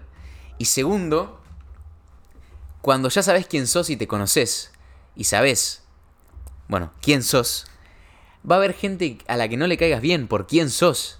Y está bien. Y eso no significa que vos estés haciendo las cosas mal. Tal cual. Y ahí te ayuda a construir ese carácter necesario para enfrentar esa adversidad y decir, loco, me chupa un huevo lo que pienses porque tengo buenas intenciones, la, cuido a la gente de mi alrededor, Claro. estoy prove- pro- proveyendo valor a la sociedad y hay mucha, mucha, mucha gente que me quiere. Entonces decís, lo que vos digas me chupa la pija. Y eso es, es una locura, boludo. Es, es- es un sentimiento muy loco porque cuando no tenés miles de personas observándote, nunca, es muy raro tener feedback negativo, tener roces, o sea, pasa, pero no pasa a la magnitud, o sea, yo cada video que subo me pueden tirar un hate y, y por lo general no pasa. Entonces decís, em, y cuando viene decís, loco, yo sé quién soy, como que estás muy seguro de vos mismo, Sí. por así decirlo. Me tiré alta reflexión. No sé si estás de acuerdo, qué pensás vos, pero... Y es así, yo creo como que- hablamos siempre, dinero, fama, poder y la que agregué a mi lista. hace Que no, a ver, pará, pará, porque yo sé que algún NPC nos va a comentar. Tipo, no es que somos famosos, no sé, pero... No, no. A ver... ¿Qué, qué es ser famoso? No hinchemos la- no hinchemos las pelotas, boludo. Pero... No, no, no, pero lo que voy es, eh, terminando el concepto. Dinero, Famoso es Messi, boludo. fama. ¿Qué más dije? Dinero, fama, eh, también poder y tiempo son los potenciadores. Potencian lo que tenés. El que tiene mucho tiempo libre potencia mucho más de lo que es. Sí, boludo, sí. Por eso. sí. Es, un, es un amplificador, es una potencia así gigante. De hecho, yo cuando empecé a, a trabajar mi desarrollo personal de- por la parte financiera, que me di cuenta que tenía muchas creencias limitantes respecto al dinero y que estaban enterradas en mi subconsciente nazi, o sea, mucho, estaba muy en mi subconsciente. Mi creencia limitante, que no la sabía, yo decía, ah, me encanta el dinero, me encanta el dinero, sí, sí, sí, sí, pero me deshacía siempre el dinero y nunca tenía dinero. Si nunca tenés dinero, si tu resultado actual es que no tenés ahorros ni inversiones, es que alguna creencia limitante respecto al dinero tenés y probablemente no te estés dando cuenta y necesitas ayuda profesional. Nos pasa a todos, ¿ok? Los resultados hablan de las Mauro creencias. agarró la bocha y la cortó al medio. Así nomás. Es que los resultados. eh, El triángulo ese está Jaque buenísimo. mate. El, el- vos tenés, imagínate un triangulito. En la puntita del iceberg están los resultados, lo que se ve. Por debajo de los resultados están las acciones. Esa pirámide la vi varias veces. Por debajo de las acciones tenés las emociones, por debajo los pensamientos y por debajo de todos los sistemas de creencias. O sea que Sí, si querés cambiar un resultado tenés que replantearte todo tu sistema de creencias. Mi creencias, nivel subconsciente, que me ayudaron varios coaches para saber esto, era... Mi papá tenía dinero cuando era niño y era una mala persona que trataba mal a todo el mundo. Y nosotros, en, la, en mi familia con mi mamá, éramos pobres pero éramos buenos. Entonces yo subconscientemente buscaba deshacerme del dinero Ah, para ser buena persona. Yo quería ser buena persona. Entonces, por eso. La cuestión después cuando empiezo a trabajar Y todo el ahora tenés desarrollo... una chaqueta de cuero. Y ahora tengo una chaqueta Estás como un chad. mochada acá. Fucking mad hose. Entrenamos hoy y grabamos un podcast. Alto clip ese.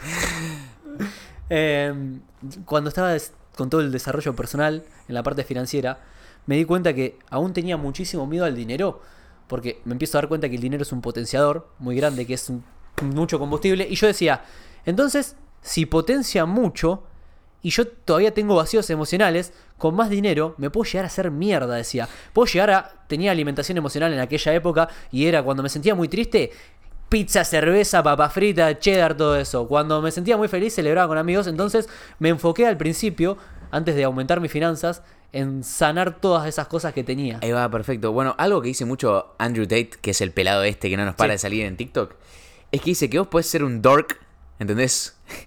Y agarrar un pump en cripto y hacerte hipermillonario, pero cuando tengas toda la guita vas a ser un mega dork. Porque vas a tener la potenciación que te da el dinero, ¿entendés? Sí. Entonces dice, vos tenés que convertirte en un G antes, tipo ser, tipo, be the man antes y después ganar la guita. Sí. Y después vas a ser the Superman, ¿entendés? Ah, es algo que dice el pelado Tate que me da mucha risa, pero es cierto. O sea, si vos sos un boludo y te llenás de guita, vas a ser un mega pelotudo. Porque de nuevo, es como lo que dijo Mauro, que la atención y la plata te potencian. Sí. Jürgen tiene la teoría en Via Lab, que es uno de sus emprendimientos. Be, think, do. O sea, primero Corta sé- la, box, la boxa. sé- primero sé, trabaja en tu ser, en el desarrollo del ser, de quién sos, de tu identidad. Después pensá y después hace. Y listo. Be, think, do. Es Claro, claro. Jürgen, Klarich. Sí. ¿De dónde viene ese...? Jürgen nació en Estados Unidos, pero se cría tenía padres bolivianos y se crió en su infancia en Ah, Bolivia vos. vivió por un montón de lados. Es estadounidense, sí. Qué loco. Y le gustó mucho todo el. ¿Padres bolivianos, dijiste? Sí, Ah, pero nació Chaquilandia. sí. Bien. Y le gustó mucho el- toda la antropología, todo lo que es la semiótica, todo eso, conocimiento humano, la neurociencia, y, y innovó mucho en eso. ¿Vos querés tener hijos, Mauro? Sí, Sí. ¿Cuántos? dos. ¿Dos? Sí. God. ¿Hombres, mujeres? Uno y uno. ¿Uno y uno? Y preferentemente relativamente cerca para que, que sean hermanitos ahí, jueguen. Boludo, a mí me encantaría tener gemelos. Twins. Sí, twins, boludo. Que, que sean tipo los hermanos, ¿entendés? Los hermanos Macana. Que construyan un puto imperio juntos. Sí. ¿Vos viste que el pelado Tate tiene un hermano? Ah, que no se sabía. lleva un año de diferencia y son los dos unos chats, ¿entendés? Eh, sí, sí, me gustaría tener dos hermanos, boludo, que sean unos locos de mierda. Literal, que hagan todo juntos, boludo. Y qué importante que es lo que hablamos el otro día en el grupo de WhatsApp con Agus, ¿te acordás que lo planteó? Que mm, es eso de... Muchas veces está la creencia limitante de, no, si tenés mucho dinero, no quiero que mi hijo salga un boludo, como el Sí. hijo de tal que tiene dinero y que es un boludo, Sí. y que no va por ahí. El dinero nuevamente es un potenciador. Si Es vos le inculcás buenos valores a tu hijo, a tu hija, quien sea, si vos le inculcás buenos valores y constantemente estás ahí aportándole, enseñándole inteligencia emocional. El pibe después se come el mundo porque la plata pasa a ser una herramienta. Sí, y si el pibe es inteligente, después va a hacer 700 startups y va a salvar al mundo. Si tiene mucha guita. Pero lo importante es lo que dice Mauro. Que sea buena persona, que vos le inculques eso. Enfocarse en el ser. Porque ser. después cuando vengan las cosas que te potencian, vos no querés ser un mega pelotudo, vos querés ser un mega persona buena, ¿entendés? Mm. Entonces si sos una persona buena antes, cuando venga la guita, o cuando venga el tiempo libre, o cuando venga la fama, o la fortuna, o lo que pingo quieras que venga, Sí. vas a ser una gran persona. Y como para ir cerrando, me gustaría dejar este mensaje. Tony Robbins tiene una frase que dice siempre que es I built this motherfucker, Tony Robbins. Yo Sí. creé a este bastardo. Pará, Tony pará, Robbins". guacho, Tony Robbins es un chat, boludo. Sí, sí, sí. Sí, Eu, ese video que te mostré, la- Sí, ese. me da miedo, amigo. Sí, ¿viste lo que es? Te da cagazo la cara que Aparte, pone. cómo comunica, es. Es muy bueno comunicar. Boludo, Vos podés crear quien. A lo que iba, vos es podés literalmente crear la, la persona más carismática que vi en mi vida. Cuando lo ves en A Date with Destiny o esas cosas, te das cuenta cómo empatiza con la persona. Amigo, lo tenemos que traer al podcast. Vamos a hacer un podcast con Tony Sí. Robbins. Tony, Jordan Peterson. ¡Oh! Sí, sí. Sí, lo vamos a hacer. Lo vamos a hacer. Vamos a hacer. Sí. Constancia nada más, lo vamos a hacer. Boludo, vos pensás esto. Joe Rogan, ¿no? Cuando arrancó su podcast, no escuchaba a nadie. Hace más de 10 años fue encima, sí. El chabón es un super chat del podcasting, pero porque viene hace una década podcasteando. Y no falta. Es un tipo constante. Es también cinturón negro en Jiu-Jitsu, cinturón negro en Taekwondo. El tipo es un nazi, ¿entendés? Hay, hay una, una, una- un cuentito que me contaron cuando hice la maestría en Reiki que decían, Me tira la carta y me hace Reiki. Sí. no la conozco. Eh, cuando hice la maestría en Reiki, dice que había un maestro de artes marciales que tenía solo dos alumnos en Oriente. Y agarra y dice que cuando está en su lecho de muerte, los alumnos le preguntan, ¿y maestro, quién va a quedar en suceso de usted? ¿Quién, quién va a ser el nuevo maestro ahora?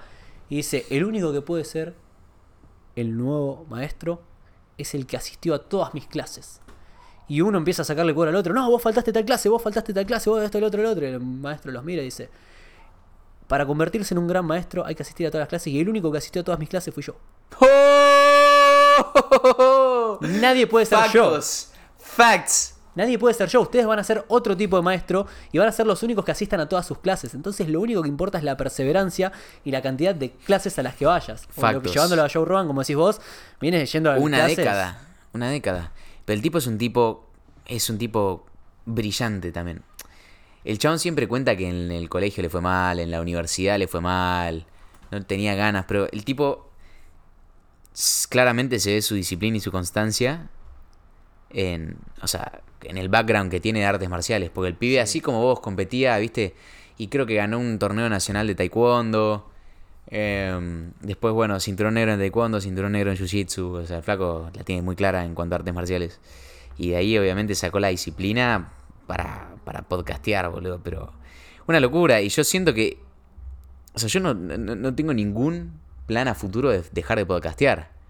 Es parte de mí. Es como ir a cagar o lavarme los dientes, ¿entendés? Todos los viernes se podcastea. Y que aparte, fíjate que cuando hacemos los podcasts, vamos hablando y como hablamos, nos damos cuenta de cómo pensamos y, y vamos a tener un historial, a lo largo de los años sí, de bueno. cómo pensábamos, de cuáles eran nuestros referentes. Joe todo. ahora tiene como 1800 episodios, boludo. 1800 episodios, amigo. Imagínate cuando lleguemos al episodio 1000 o al episodio 100. Al episodio 100, no sé, vamos a llegar el Tenemos año que un- viene. Sí, tenemos que tener un invitado. Para un año, ¿cuántas semanas tiene? ¿48? Tiene 4 por 12. 4 por 12 son 48. sí. 48 semanas son 48 podcasts. Y para llegar a 1800 habría que meter 3 por semana. habría que... Nada, pero igual nosotros metemos a veces un car session y capaz que llegamos antes. Y puede ser, puede ser. Y al episodio 100, pasa que claro, al episodio 100 serían dos años. Dos años. Sí, Ah, bueno, se llega, pero muy fácil, amigo. sí. Pasa que yo siento que se van acumulando porque tuvimos el de Gonza. Estamos el- haciendo interés compuesto. Sí, 16, 17, este es el 18. Vamos a ver si pegamos algún invitado zarpado para el próximo. Tenemos unos cuantos ahí en la lista, estamos esperando coordinar logísticas y todo eso para que se pueda. Sí, sí, dar. toca hablar con Juli también, que tiene varias propuestas. Queremos traer más mujeres, Sí, mujeres emprendedoras, mujeres piolas que vengan a iluminarnos. sí. Eh, siempre es interesante entenderla desde el punto de vista desde el otro género, Obvio, fascinante. sí, sí. Me encanta. Eh, y, y nada, se vienen cositas. Y el Así podcast como de Juli fue épico, fue. El de Juli fue un gran podcast. Boludo. Ah, además, pará, boludo. Me gustó mucho. ese día. Juli estaba a mil, boludo. Juli la Vive a mil. La, sí, vive a mil. La pasamos a buscar y estaba hablando con su secretario. Con, era tipo realmente eh, the business fucking woman, ¿entendés? Estaba hablando con tal, cortó la llamada, llamó al otro, no sé qué. Tuvimos que frenar el podcast a la mitad porque Juli tenía que charlar en un evento por Zoom. Charló por Zoom, seguimos el podcast. Está pegada. Después, nada, el que me dejó muy buena vibra también fue el de Gonza, boludo. Oh, con el Gonza que saltando contra el techo del auto. Nos pusimos a gritar como un enfermo cuando se bajó del auto. ¿Te Gonza. acordás que, bueno, esta es una anécdota que le vamos a tirar a los pibes que se están quedando ahora hasta el final? Pero nos quedamos muy, muy, muy manijas después del podcast de Gonza. Además, Gonza, viste que al ser alguien que admirás, tan brillante, tan piola, tan. Nos dijo: Ustedes van a ser los primeros podcasters argentinos en ser millonarios. Y se bajó. Y ahí, yo, se me puso re duro el nepe. Y ahí, lo miro a Mauro, como que lo miro como diciendo, ahora se baja Gonzi nos cagamos a piñas, ¿entendés? Como para, para sacar esta energía. Ahora nos cagamos a trompa. Bueno, pum, nada. Yo haciéndome el reservado, como, bueno, chao, Gonza, buenísimo. Actúa hoy. normal. Caca, actúa natural, ¿entendés? Bueno, No, chao, no, no. Gonza, nos vemos, un Terminó. capo. Eh, no- Nos hablamos, nos juntamos, bueno, cuando sea tu cumple, bueno, así, ¿viste? Amigos, bárbaro. Se baja Gonza, le digo a Mauro, para, cállate, no hagas nada. Subo las ventanas, manejo 50 metros y lo miro y empiezo, ¡Chabón! Literalmente nos empezamos a fajar No, no, así en los hombros. pa, pa, pa, Nos pa. empezamos a volver locos, tipo, ¡Chabón! ¿Viste lo que acaba de pasar? ¿Qué ¿Viste lo que pasó? nos dijo Gonza? ¿Viste el episodio que metimos hoy? No, no, fue una puta locura, boludo. Eh, y lo más lindo, ¿sabes qué es, boludo? Que estamos mezclando cosas que amamos con trabajo. Sí. Y eso siento que es hackear la Matrix de verdad, Es boludo. la, es la famosa eh, hacer lo que te gusta y no vas a trabajar. Trabajar lo que te gusta y no vas a trabajar un solo más- día más en tu Sí, vida. boludo. o sea. Porque esto literalmente es laburo. Y lo estamos haciendo literalmente gratis, o sea, pues no, no solo que no nos pagan nada por hacerlo, sino que nosotros pagamos para ir hasta acá, hasta allá. Pero así como lo hizo Joe Rogan, que lo habrá hecho gratis dos años, después ya metió el contrato con Spotify de 100 palos. O sea, en algún momento va a venir, es cuestión de tiempo, no nos apuramos con eso. Eso es otra cosa, la paciencia. Sí. Es la virtud de la ciencia. Cuidado. de la ciencia. La ciencia de la paz. Cuidado con eso. Ah, boludo. Y quiero cerrar con una reflexión final. Ya, ya quedan 7 minutos para las 2 horas, así que metamos 2 horas. Nice. Para mí, lo más lindo de ingeniería como carrera es la parte de ciencia. Sí.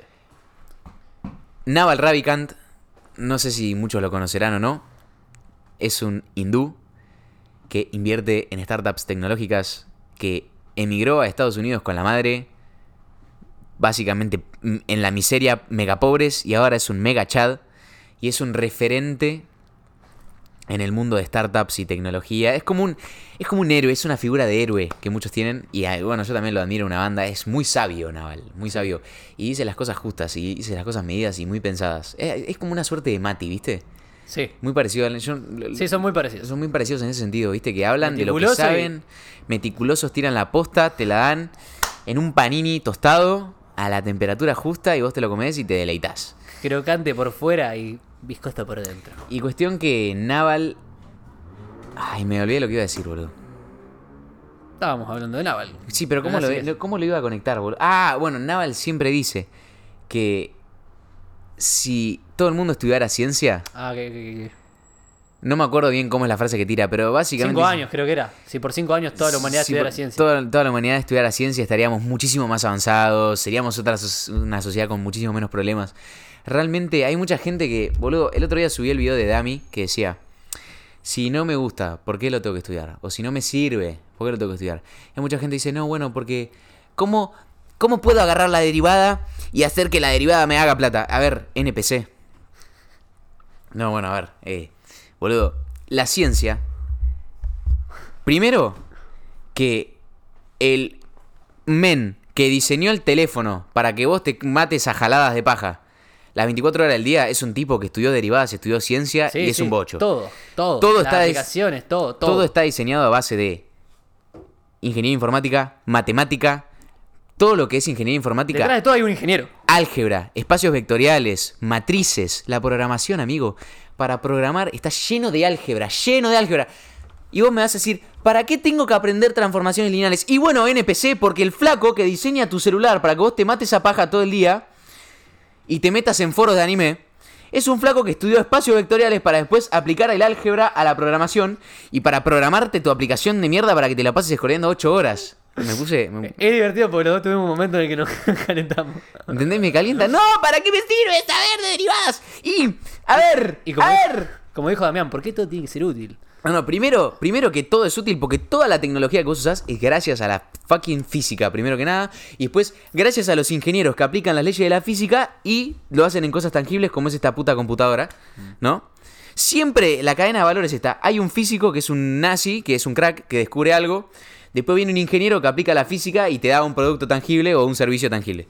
Entonces, ¿para qué sirve la ciencia? Para que vos uses todas las cosas que te gusta usar hoy. Por ejemplo, Rappi, para que te pidas un sushi porque estás adicto al sushi. Por ejemplo, la Mac, para que puedas tener esas conversaciones de, para esas reuniones de Zoom en el laburo. Por ejemplo, todo lo que usas hoy, gracias a la ciencia. Primero, para eso es útil la ciencia. Y segundo, porque la ciencia te abre la cabeza.